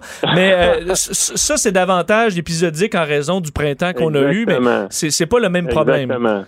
Non, c'est pas la même chose. Ça, c'est vraiment en lien avec un printemps. Euh, on constate toujours ça, un, printemps très humide euh, avec beaucoup de pluie qui va laisser des, étendues d'eau, des flaques d'eau temporaires des fois, mais suffisamment longtemps pour que y ait un plus gros taux de survie des moustiques va faire en sorte que ou des insectes piqueurs va faire en sorte que il va y avoir, euh, on va avoir en fait des, des, de la mauvaise visite ou des mauvais compagnons lorsqu'on va à la, à la pêche ou euh, en camping euh, en début d'été. On faisait référence à cette, euh, ces données en, Allemagne qui révèlent une chute de 80% depuis 30 ans des, des, insectes en, Europe. donc, ça, on parle de chiffres qui sont très solides. Est-ce qu'on peut transposer ça facilement chez nous? Est-ce qu'on peut présumer que c'est à peu près la même situation? Non, on ne peut pas transposer ça facilement chez nous. On peut présumer qu'il y a une baisse des insectes, ça, euh, il y a fort à parier que c'est le cas. Là, nous, on est en train de mettre à l'insectarium, on est en train de mettre en place un, programme de suivi à long terme. On a la chance de pouvoir faire ça dans, euh, avec à travers un musée. Euh, pour le Québec, on va être capable de mesurer dans les années à venir, justement, s'il y a une tendance tour ici aussi. On le sait par des publications sur bon l'abondance des papillons, par exemple, dans le nord-est des États-Unis, que à cet endroit-là, les papillons ont diminué de 30 à 40% que certaines espèces euh, qui étaient plus associées au nord en lien avec les changements climatiques euh, ont disparu de ces endroits-là. Euh, on le voit ici aussi que la, la composition d'une espèce change. On a donc il y a, on a des exemples à gauche et à droite, mais on n'a pas de mesure de l'ensemble de la biodiversité entomologique pour, pour se prononcer de façon aussi claire que les Allemands l'ont fait.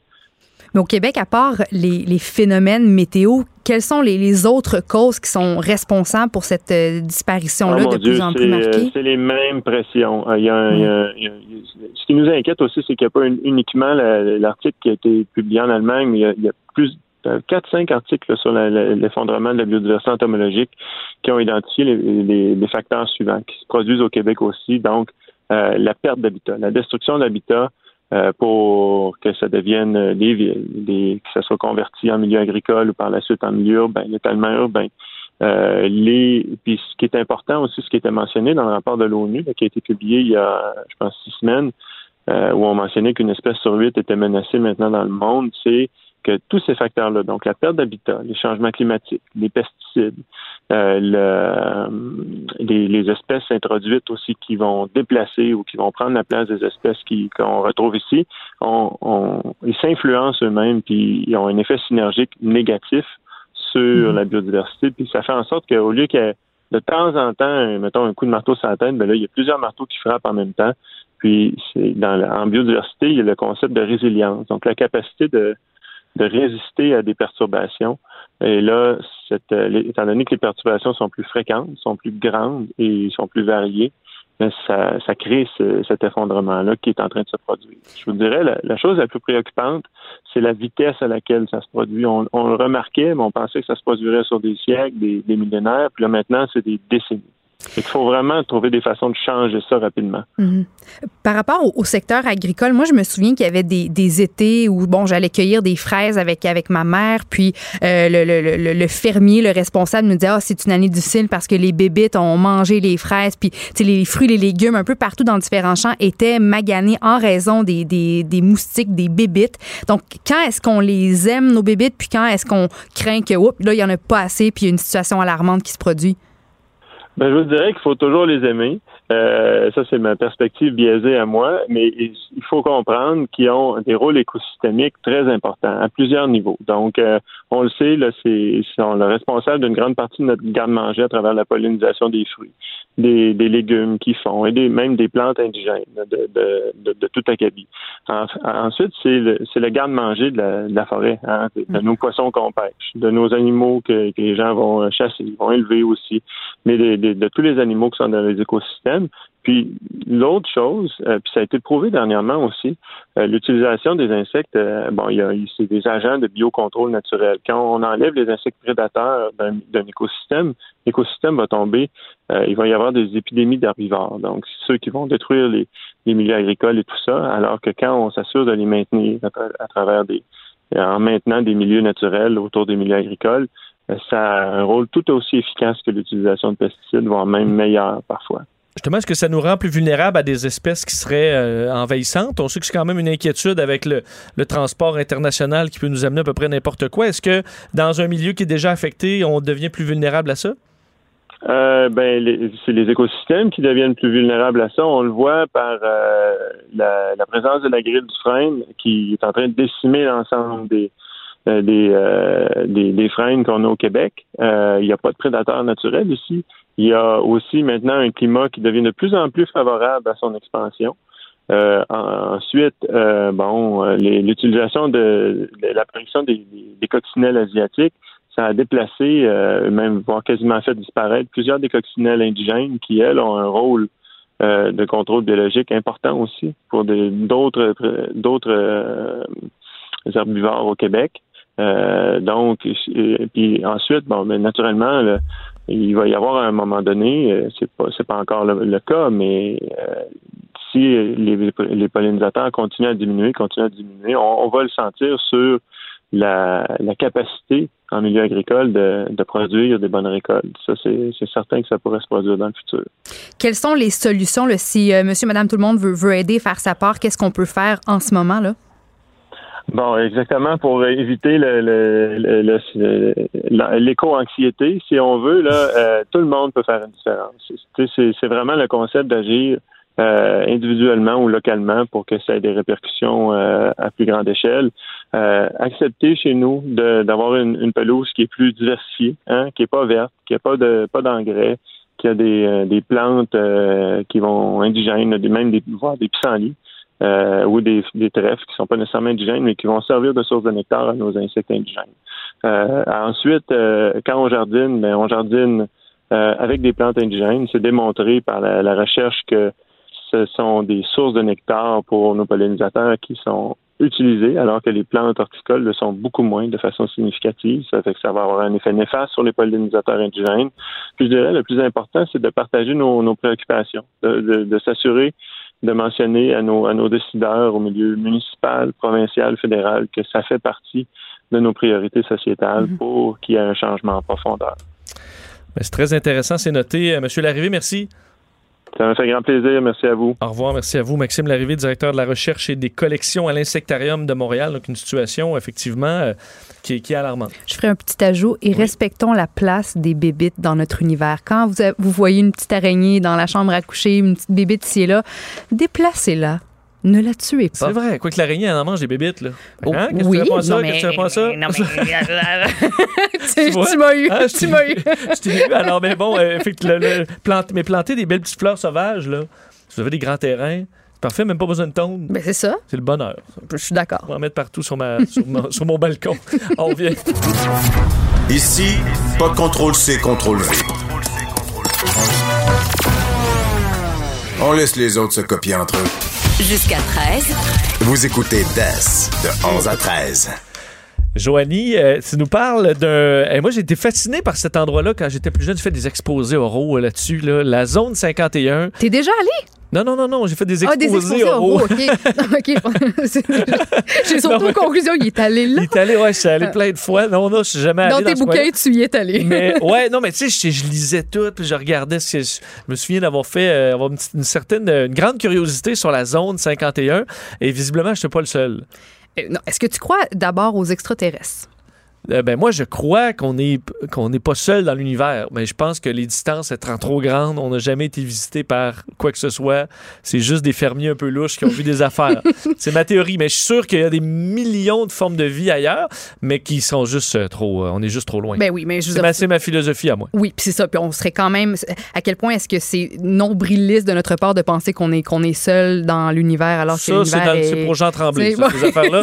Moi, je pense à la quantité, on est des milliards de galaxies dans Ouais. lesquelles il y a des milliards de systèmes solaires, des milliards de planètes comme, euh, comme la nôtre qui peuvent abriter la vie. Alors, on est une tonne de monde, mais on peut juste pas se parler. Ce qui est tragique un peu, c'est comme si ton voisin il est juste trop loin, puis tu peux jamais, on va toujours, tu vas toujours être seul.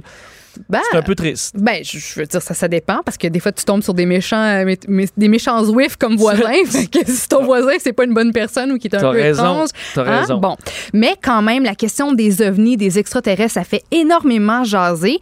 Puis il y a un, un compte Facebook qui donne dans la blague pas mal qui s'appelle Shit Posting Shambles, OK? Euh, un compte Facebook qui a 65 000 abonnés, qui dit avoir une vocation religieuse, mais évidemment, ça aussi, c'est une blague. Et ce compte-là, Facebook a créé le 27 juin dernier un événement à la blague, là, un événement ouvert au public sur Facebook qui est littéralement devenu viral, qui a fait jaser tous les médias américains, qui a même attiré l'attention des forces aériennes américaines. Alors, l'événement en question, créé par le compte euh, dont je vous ai parlé, s'appelle Storm Area 51, They Can't Stop All of Us un événement qui est prévu le 20 septembre prochain. Ça va se dérouler à la blague, évidemment, de 3h à 6h du matin dans la zone 51 qui se retrouve dans le Amargosa Valley au Nevada. Donc, grosso modo, c'est un événement où on invite les gens de partout à débarquer dans la zone 51 pour, pour pénétrer de force dans la zone 51. Comme une pour... foule à foncer, puis Oui. tu ne pourras pas toutes nous tuer. Exactement. Comme Gandalf là, qui arrive avec sa gang, Oui. là, puis là, tu, tu- tu- on va pouvoir finalement avoir la réponse. Exactement. On va voir si oui ou non il y a des extraterrestres et leur façon, parce que tu sais, je veux dire, c'est quand même euh, une base militaire avec les forces aériennes américaines. Tu rentres pas là, rentre pas là qui veut. Non. Mais ils ont quand même un plan, une, une- une bonne tactique. En fait, sur le compte, euh, sur le, le- le- le compte, de, le compte de l'événement, c'est écrit on se rejoint au centre touristique extraterrestre de la zone 51 pour ensuite coordonner notre entrée. Et si on fait tous la course Naruto, on va être inarrêtable. Voyons-les ces extraterrestres. Alors, qu'est-ce que c'est la course Naruto? Ben, ça fait référence à une façon spéciale de courir inspirée du personnage japonais Naruto Uzumaki, qui est le protagoniste d'une série d'animation euh, japonaise. Alors, pour courir la Naruto Run, faut que tu penches ton corps vers en avant, mais en gardant tes bras Vers derrière, l'arrière. vers l'arrière. Alors, tu- foncer, tu là. fonces comme ça, t'as l'air d'un vrai imbécile, mais ça a l'air que comme ça, mon chum, tu, cou- tu cours vite. Alors, si vous êtes des centaines de milliers à, à faire la Naruto Run, ben là, c'est sûr que vous allez rentrer dans la zone 51 puis vous allez pouvoir euh, découvrir la vérité. Écoute, ça a tellement fait jaser cette affaire-là en ce moment. là. de- euh, Il y a plus de 1,3 million de participants et plus d'un million d'intéressés. Puis il y a même des, des, en fait, des centaines d'internautes qui s'amusent avec les caricatures ou les memes, comme on dit dans, ce milieu-là, euh, avec les, courses de, Naruto. Puis l'événement est devenu tellement gros, on en parle tellement dans tous les médias qu'une porte-parole du US Air Force, donc des forces aériennes américaines, euh, a réagi en disant que, bon, ils sont au courant des activités de ce groupe Facebook et qu'une tentative d'accéder illégalement aux installations militaires de la zone 51, ben, c'était très dangereux. On ajoute que les forces aériennes américaines sont toujours prêtes à protéger les États-Unis et ses intérêts.